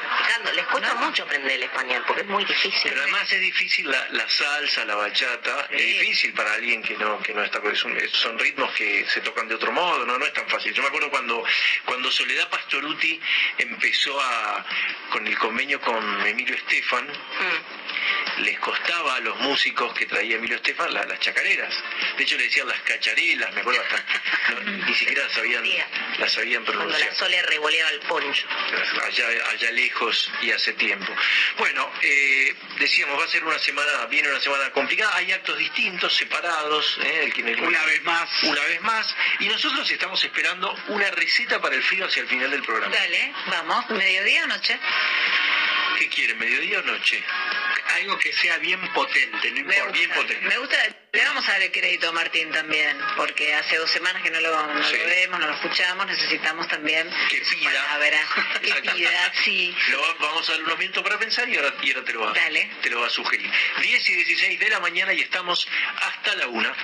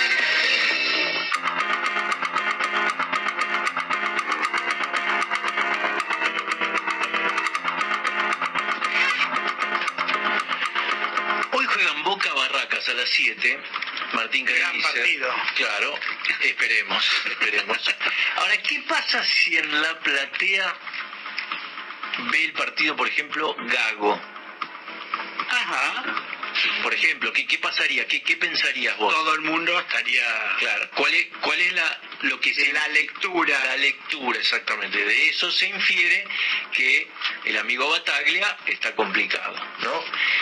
Eso de alguna manera puede compararse a lo que pasó en los últimos días con este ofrecimiento que le hizo Alberto Fernández a Roberto Labaña para conducir la economía de algún modo, Argentina no sé desde qué lado, algo que el gobierno niega, pero que nuestras fuentes dicen que fue así, y que claro, pone una vez más el haz de luz sobre Martín Guzmán, que viene recibiendo, yo le decía recién a, a Nacho, una llovizna ácida, ¿eh? porque es persistente, paulatina, continua, de a poquito, creciente, ¿eh? porque va, eh, eh, eh, se van como envalentonando los kirchneristas. Esta semana habló Andrés Larroque y dijo esto. Por lo menos no lo conocía, el 27 de octubre del 2019 no sabía, creo que nadie lo votó. Me parece que sí en el 2021 un veredicto sobre la política y el desarrollo. La unidad no puede ser una trampa, porque si, si es una emboscada, kirchnerismo o el sector que expresa Cristina, y bueno, estamos en problemas. Han transcurrido más de dos años, no hay una dinámica conducente después en la resolución política. Los costos que estábamos todos, ¿no? Porque tenemos que recordar que venimos de una derrota en materia electoral. Fíjate qué es lo que disparó esto. En realidad, un acto de indisciplina desde la óptica kirchnerista de Guzmán, que fue decirle al secretario de Energía, bueno, hagamos las audiencias para que se para que aumenten las tarifas, ¿no? Cosa que viene discutiéndose del año pasado. Quiere echar un funcionario hace un año y no lo puede echar, Guzmán, al subsecretario Basualdo, y desde ya tiene también un efecto aleccionador sobre el resto de los funcionarios. Me decía, por ejemplo, un, un, funcionario del gobierno la semana pasada que, claro, ahora hay funcionarios que quieren tomar una decisión, pero no, y esto, y no va a generar un revuelo esto. Miran así siempre de reojo al Instituto Patria y eso termina siendo paralizante para cualquier funcionario.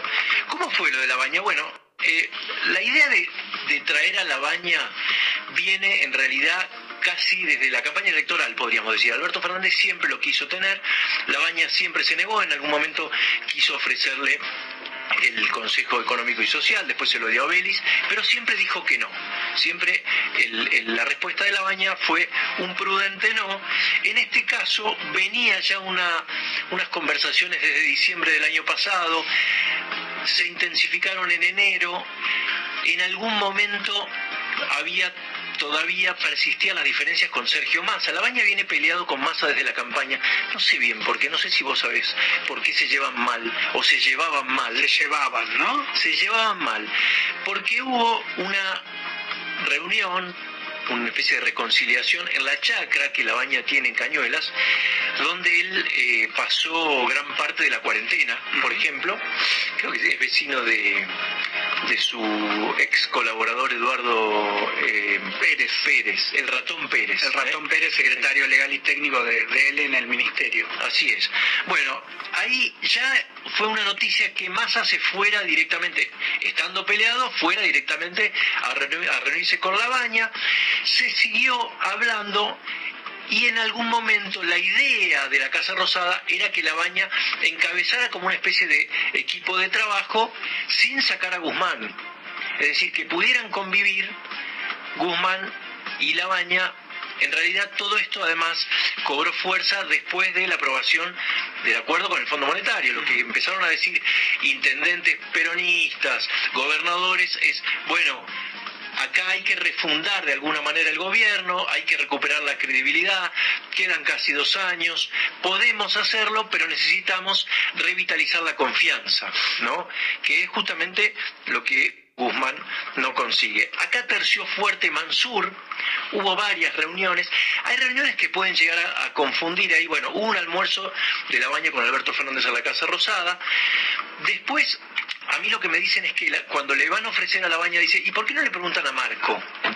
Al hijo. Al hijo, que hoy está a cargo del INDEC, que está muy ocupado con el censo, que se va a hacer ahora el 18, y, pero Marco me lo niega. Marco dice, no, eh, en realidad a mí nunca nadie me ofreció nada, uh -huh. que puede ser, total, puede ser que todavía no, o, o que nadie le haya ofrecido, pero la cuestión es que, volvemos al tema, acá la noticia no es la baña, que además ya dijo que no, sino Guzmán, ¿no?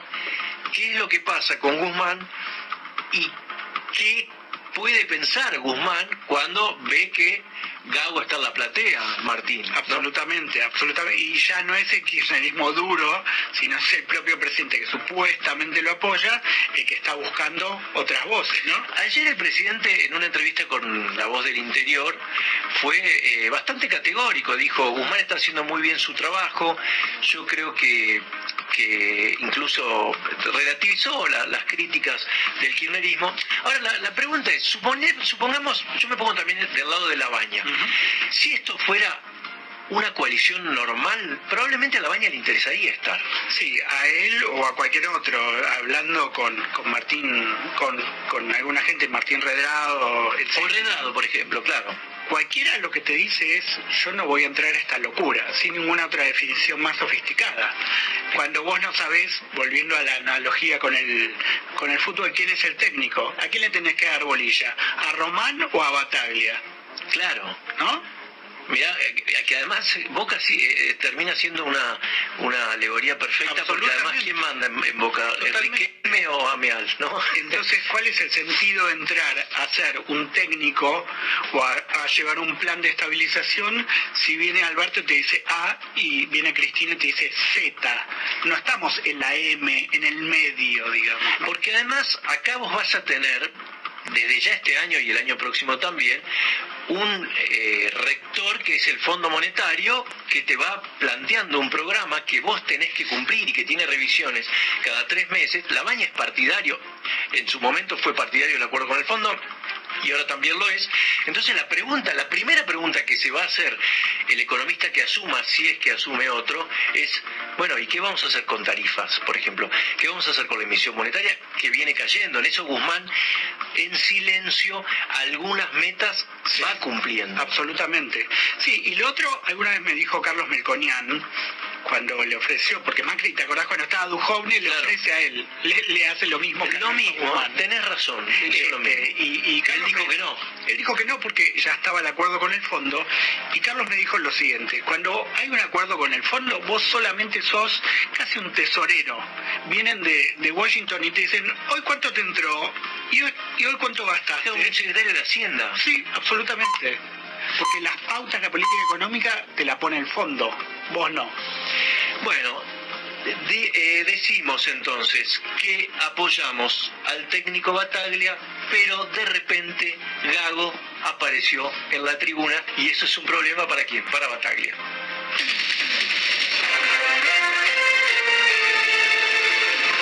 CNN Radio. AM950. Servicios informativos.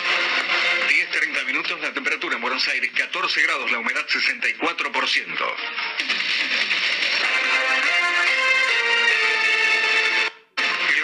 De La Rioja dijo que los medios de Buenos Aires difunden información podrida. Ricardo Quintela señaló que esas versiones no se pueden verificar y llamó a buscar la posibilidad de bloquearlos en las provincias del norte del país. El mandatario riojano propuso también armar una red de canales de televisión oficialistas.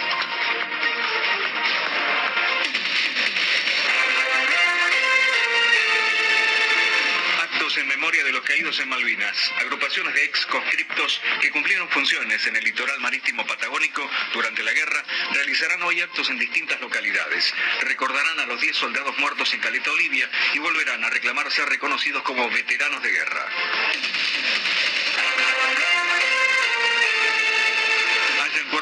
Torturados en Ucrania, los cadáveres de tres hombres con las manos atadas y los ojos vendados y señales de haber sido torturados y baleados fueron encontrados en una fosa común en la ciudad de Bucha. Según informó la policía de Kiev, las víctimas fueron torturadas durante mucho tiempo y cada uno recibió un disparo en la cabeza. Hay reducción de tránsito en Neuquén y Colpayo y también hay complicaciones en General Paz a la altura de Avenida San Martín.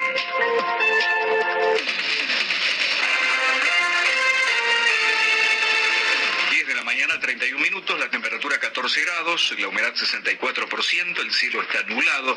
El pronóstico para Capital y Gran Buenos Aires anticipa parcial o mayormente nublado con una máxima de 17 grados. La temperatura en Reconquista Santa Fe 14.2 con cielo cubierto. Seguí informado en cnnradio.com.ar.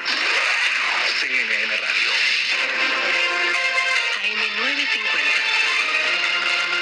Siempre, siempre del lado de la información. Lleva CNN Radio en tu celular. Busca la aplicación. CNN Radio Argentina. Disponible en App Store y Play Store.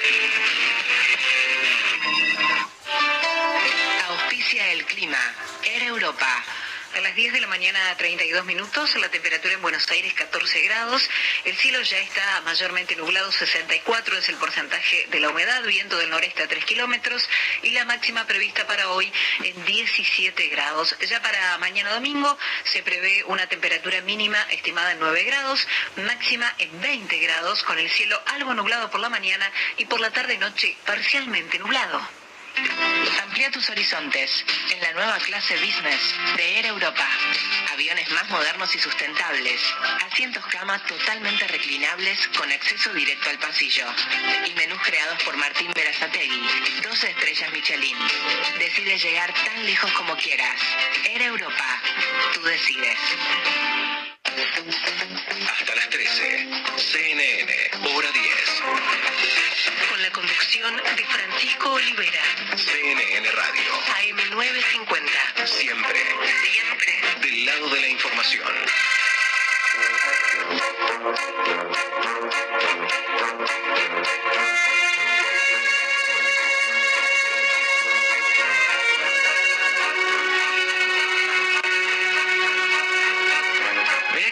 Cortina para recibir a los premios platino. Me encanta que estemos estrenando cortinas. Yo Sí, quería decir, Mariela, nuestra productora, se ocupó de elegir músicas específicas. Esta en particular tiene que ver con una serie de la cual ella es fanática. Ah, mirá que, ah, o sea que vos tenés información que nosotros no tenemos. Claro, y porque la- cuando ella, no, cuando ella pasó el nombre ayer a todos de las cortinas, yo que soy curiosa, Te fijaste en dije, cada... a ver, me fui a buscar a Spotify a escucharla, me gustó. Y dije, a ver, esto de dónde será una serie de hace algunos años, pero muy, muy interesante. Y después le pregunté y me contó que se la compró en DVD. Ah, mirá. Algo que sigue existiendo. Mirá Siguen vos. andando los DVDs. ¿Tendrá cassettes? Eh, No? DVD. El Ah. cassette me parece que ya encontraron una videocasetera que te lo reproduce. Vos sabés, Martín, que a Maite, a Maite si le mostrás un cassette y una virome de esas, viste, hexagonales, claro, azul o negra, y no sabe si que hay un vínculo entre, la, entre los dos elementos. No, yo creo que fui la última generación que llegó, si bien no rebobinaba porque era muy chiquita, tenía algunas cositas en cassette. Por ejemplo, Las Tres Marías, eh, Las Trellizas de Oro. Eh, el cassette que a mí me gustaba lo tenía en cassette. O Reina Rich, Reina en Colores, lo tenía en cassette. Después ya se fue rápidamente el cassette. Y nosotros somos ¿Es como Alicia que tenía a zarpar en un viaje por el ancho mar, esos temas? no sé de qué hablas. ¿Las trellizas de oro? No, nosotros somos más del mono relojero, es otra época. No, claro, mono relojero claro, capanga es el Yo fui a ver, yo fui a ver a Pipo Pescador en vivo. Ay, Pipo Pescador estuvo acá hace Julieta Magaña. Perfecto. Claro, hace poco. Bueno, chicos, pero este es mi momento, mi columna, así que no me vengan con cosas destrozando. Porque esto se descontrola. Bueno, hablábamos de los premios platino, premios que me encantan. Son premios relativamente nuevos. Estamos en la edición número 9. Premian a la mejor producción audiovisual de Iberoamérica. Atentos con la industria iberoamericana que está creciendo de una manera descomunal. Los actores argentinos en España la están rompiendo. Muchísimos están yendo a trabajar allá. Hay muchas agencias que ya trabajan en conjunto. Pues sí, claro, porque aparte, bueno, obviamente hay una diferencia económica que hacen Obvio, yéndose. ¿vos qué harías? Pero yendo sería mi respuesta. Claro. Este, pero hay un mercado muy grande, está muy bien visto, porque vieron que muchas veces acá tenemos el prejuicio de, ay, a mí no me gusta el cine argentino, y a mí las series argentinas, uh, uh", como que, ¿no? ¿Vos tenés ese prejuicio? No, yo no, yo consumo mucho. Así como hay algunas que no te las recomendaría, hay un montón muy buenas. eh, y está ¿Pero muy ves las bien. del Inca, por ejemplo, la- la- las esas que aparecen? Había un canal del Inca, ¿no?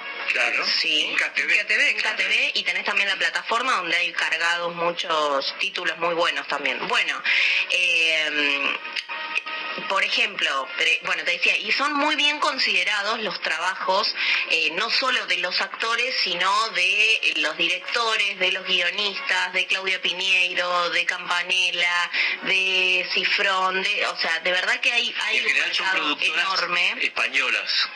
A veces hacen coproducciones Producciones. y otras veces, por ejemplo, una serie que la habíamos comentado acá en su momento y que la está, que está arrasando en estos premios, ahora les voy a contar un poco, eh, es El Reino, que se acuerdan que también generó mucha polémica, de una serie escrita por Claudia Piñeiro que tenía mucho que ver con eh, la, religi- la religión evangelista, que se había metido un comunicado, que se quejaron, bueno. Eh, mm, esta serie, porque ahora ya se están anunciando algunos premios, la alfombra roja es mañana, la entrega es mañana, eh, mm, la va a conducir nuestra reina Lali Espósito, que Y está cada vez ya. avanzando más en el mercado. En Madrid. Es en Madrid. En Madrid, Lali Espósito con Miguel Ángel Muñoz van a ser quienes van a estar a cargo de la conducción. Se pueden ver en directo por TNT y después América también los transmite en diferido. Algunos de los premios que ya se fueron anunciando, que son los elegidos por el público ahora, hace algunas horitas, lo estaba viendo a nuestro amigo Guido Záfora que está allá y los iba eh, publicando. Mejor película elegida por el público, Madres Paralelas de Almodóvar, que si la quieren ver la tienen en Netflix. Está buena, para mí no es la mejor película de Almodóvar, pero está buena, con Penélope Cruz, eh, que tiene que ver un poco con la maternidad, eh, cuenta una, una historia con, con dos protagonistas y otro poco también el, el tema del el franquismo que está como muy presente también en España, de hecho lo acusaron un poco como de bajar línea. Pero es una película que está planteada en el Ahora, pasado. ahora, Ah, no, no, ahora, pero lo digo porque tiene ella, el deseo de, de ella es que eh, hagan excavaciones para- por los restos de, de familiares de ella. eh, y, y tiene que ver con la búsqueda de la identidad y, y demás. Bueno, esa fue elegida por el público. Mejor actor de cine fue elegido el señor Javier Bardem por El Buen Patrón. Eh, mejor serie elegida por el público, todos estos son elegidos por el público, ¿no? Que ya fueron anunciados. El Reino de Claudia Piñeiro, esta que les nombraba yo recién. Lo mismo se llevó Mercedes Morán como mejor actriz, que está maravilloso. Para mí ¿En dónde actúa Mercedes Morán? en el reino, para mí es una de las mejores, si no la mejor de este país. Yo la, no puedo ser muy objetiva porque me encantan teatro, en cine, etc. La verdad que no sé, no, no se me viene a la cabeza un trabajo que haya dicho no me gustó. O sea, trabaja mucho, caracteriza, y acá la veías y era tan lo opuesto al- a, lo que por ahí uno cree o conoce ella, hace de pastora. Bueno, pero eso habla bien de ella como Habla actriz. muy bien de ella, pero una ¿Cómo, transformación. cómo, cómo dicen en tus colegas? En otro registro. en otro registro, me gusta eso. Eh, así que la verdad, súper merecido. Y mejor actor ganó el chino Darín por el reino, otro actor que es muy eh, taquillero en España y muy querido, además de que a Ricardo lo aman y, y le sobra trabajo y demás. La verdad que ya de unos años para acá, además también de que el chino está en pareja hace muchos años con Úrsula Corbero, actriz española, la recordarán Tokio de la Casa de Papel. Pancho me dice, "Ujú". sí, sí. Bueno, yo no te quiero interrumpir. no porque- quiero- no, no la no te ubico, quiero pero- interrumpir con mis ignorancias. querés. Preciosa además, Ah, te sigo.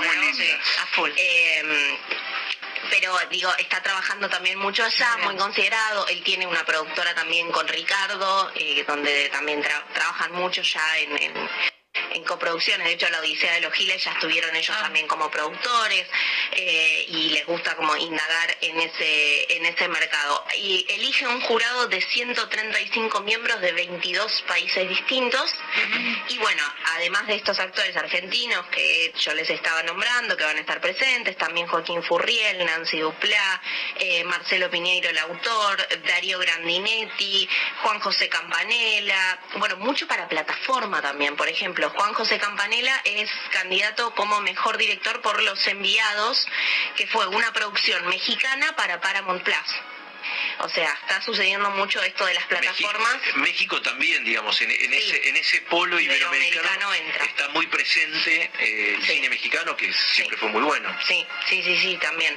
Eh, el otro día he escuchado una entrevista interesante que le hicieron a Darío Turolevsky en Infobae y hablaba un poco de esto, ¿no? También porque él ahora, bueno, direct- él es directivo, siempre fue de Telefe, ahora pasa como a ser Paramount y hablaba un poco de esto, de cómo las plataformas vinieron a cambiar absolutamente todo y el modo de Para bien, ¿no? Para bien. creo que sí. Porque por ahí en algún momento a alguien se le pasó por la cabeza que esto podía terminar con... el- Bueno, supongo que cuando apareció en la televisión también. También, ¿no?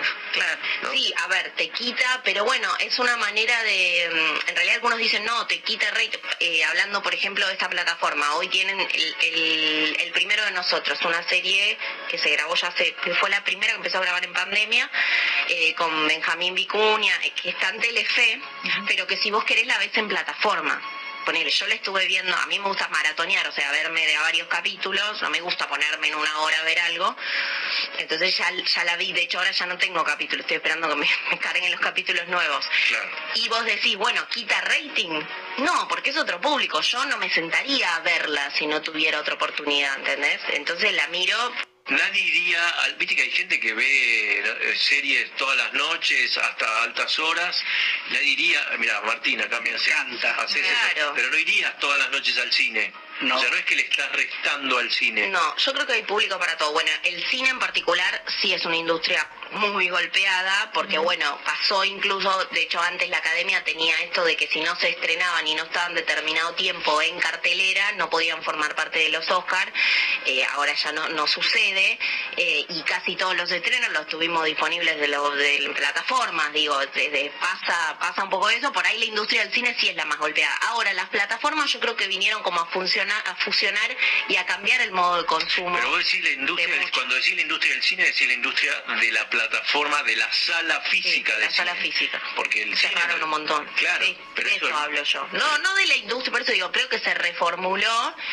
Este, y bueno, por ahí hoy vos no vas a una sala de cine un viernes a la noche, sino que decís miro Netflix. Pero de una u otra forma no es que están muriendo, sino que, bueno, se, se reformuló. Otra, eh, Yo Nena, Yo Princesa, también eh, es una película que tiene muchas eh, nominaciones, que fue muy comentada también en su momento, cuenta la historia de Luana, la primera nena trans en el mundo que recibió su documento este, siendo, siendo tan chiquita, dirigida por Federico Palazzo, con Eleonora Wexler, Juan eh, Palomino, está eh, Juan Palomino como director, está nominada también. Así que bueno, mucha presencia Mañana, argentina. esto es mañana. Esto es mañana, o sea, ya hay algunos premios que se saben, que se anunciaron hace un ratito, que fueron los elegidos por el público. Mañana va a haber una gran alfombra roja, los actores top top españoles y muchos cuál es tu argentinos candidata? también. Y yo creo que el reino va. El Reino. Sí. La verdad que sí, que acá fue muy cuestionada. Pero muy, muy buena, yo ¿A la vi. ¿Te gustó? Muy buena, sí. Imagino en Brasil. donde- Sí, está buena.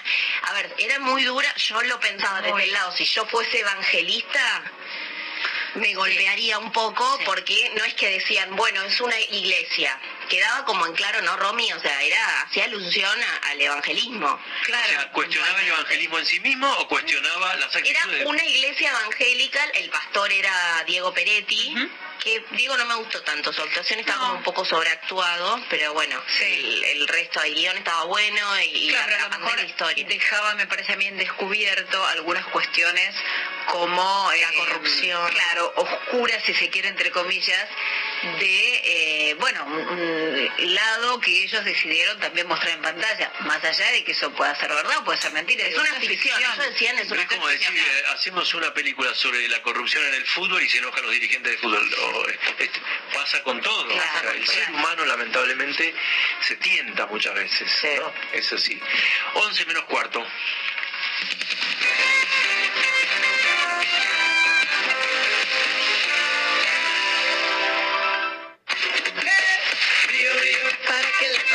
Con amigos, con un sabor sin comparación, que en 270 no hay otra mejor. Saborizada Brío hecha por Villa del Sur. Un sabor que vale mucho y cuesta menos. Escuchanos online. www.cnnradio.com.ar Escuchanos online. En Vicente López seguimos trabajando para estar cada día más seguros. Por eso, seguimos invirtiendo en tecnología al servicio de la seguridad, sumando nuevas cámaras, renovando los chalecos de nuestras fuerzas, invirtiendo en cámaras portables y en más puntos seguros. Vivamos Vicente López.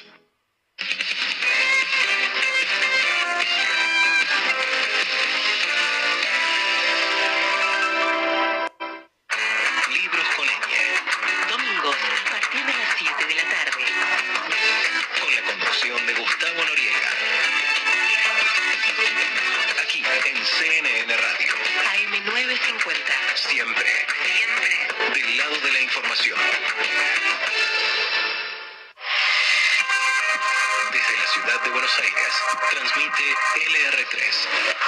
CNN Radio. AM950. Aquí estamos. Estás escuchando CNN, hora 10. con la conducción de Francisco Olivera. CNN Radio, AM950. Siempre. Del lado de la información.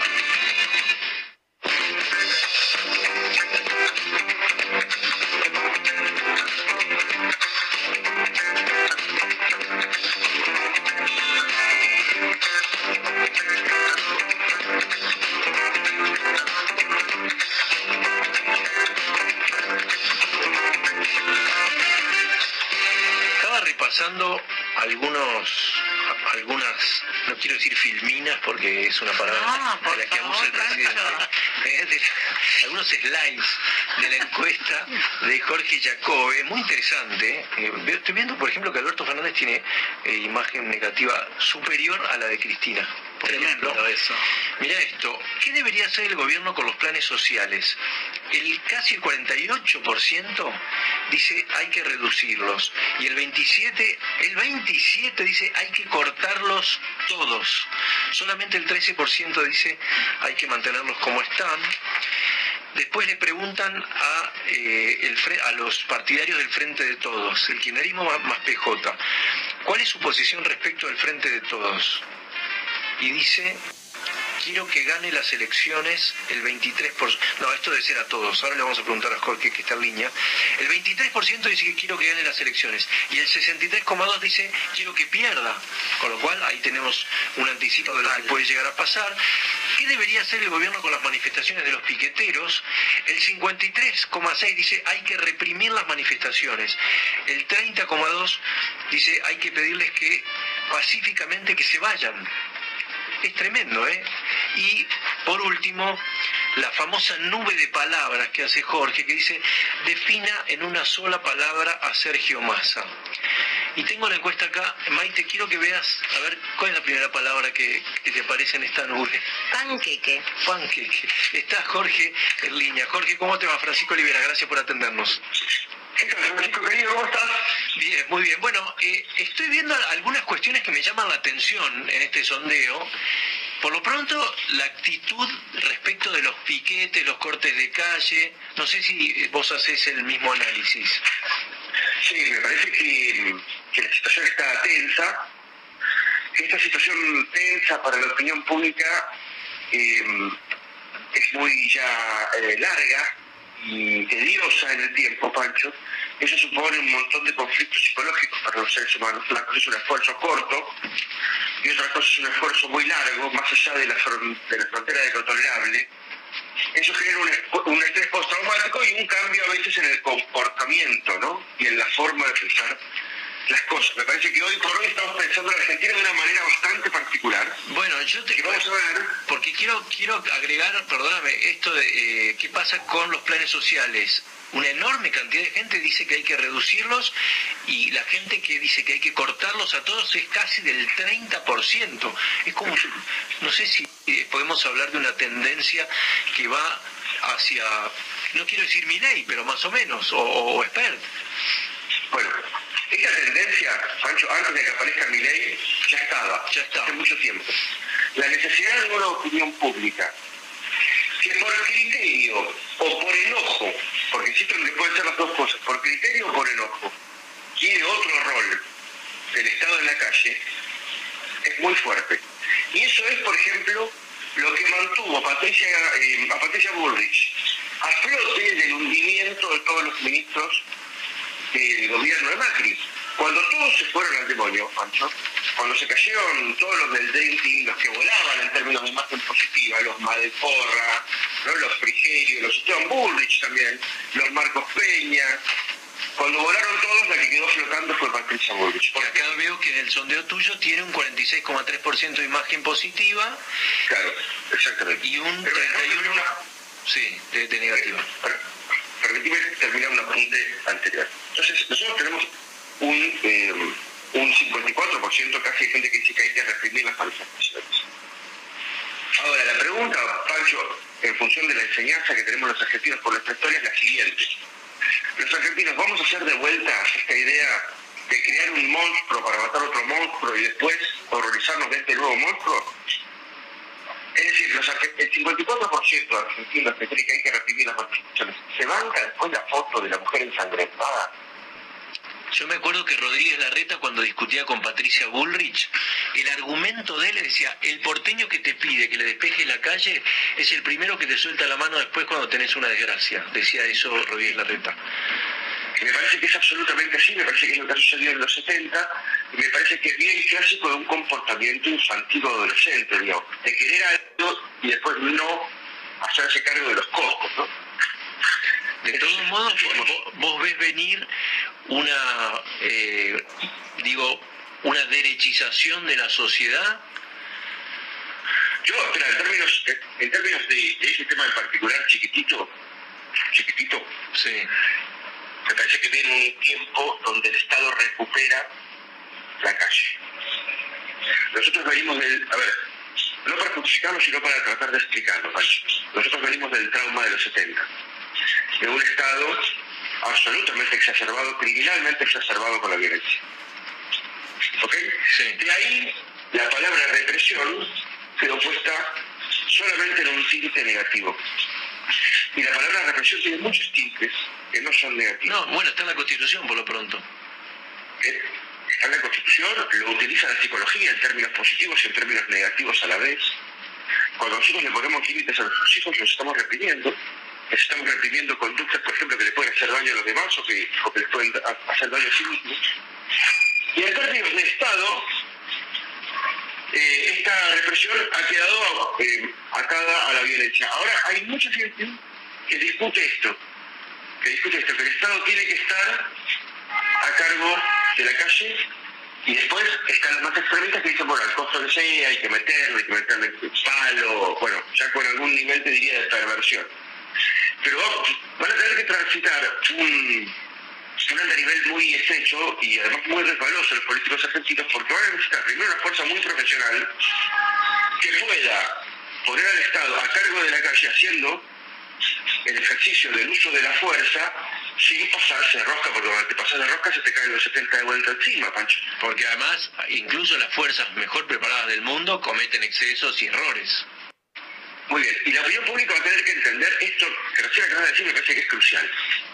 Entre la violencia de lo institucional y la violencia de lo parainstitucional, no hablo de los militares, eso era parainstitucional, pero la violencia de este Estado democrático, institucional, y la violencia de lo parainstitucional, que es cualquiera que toma la calle porque se le canta, hay que ver qué costo queremos pagar. Si decidimos pagar el costo de lo parainstitucional, bueno, no lo persigue nadie. No, el gordo mortero viene, tira la bomba, los otros tiran las piedras, después no pasa nada.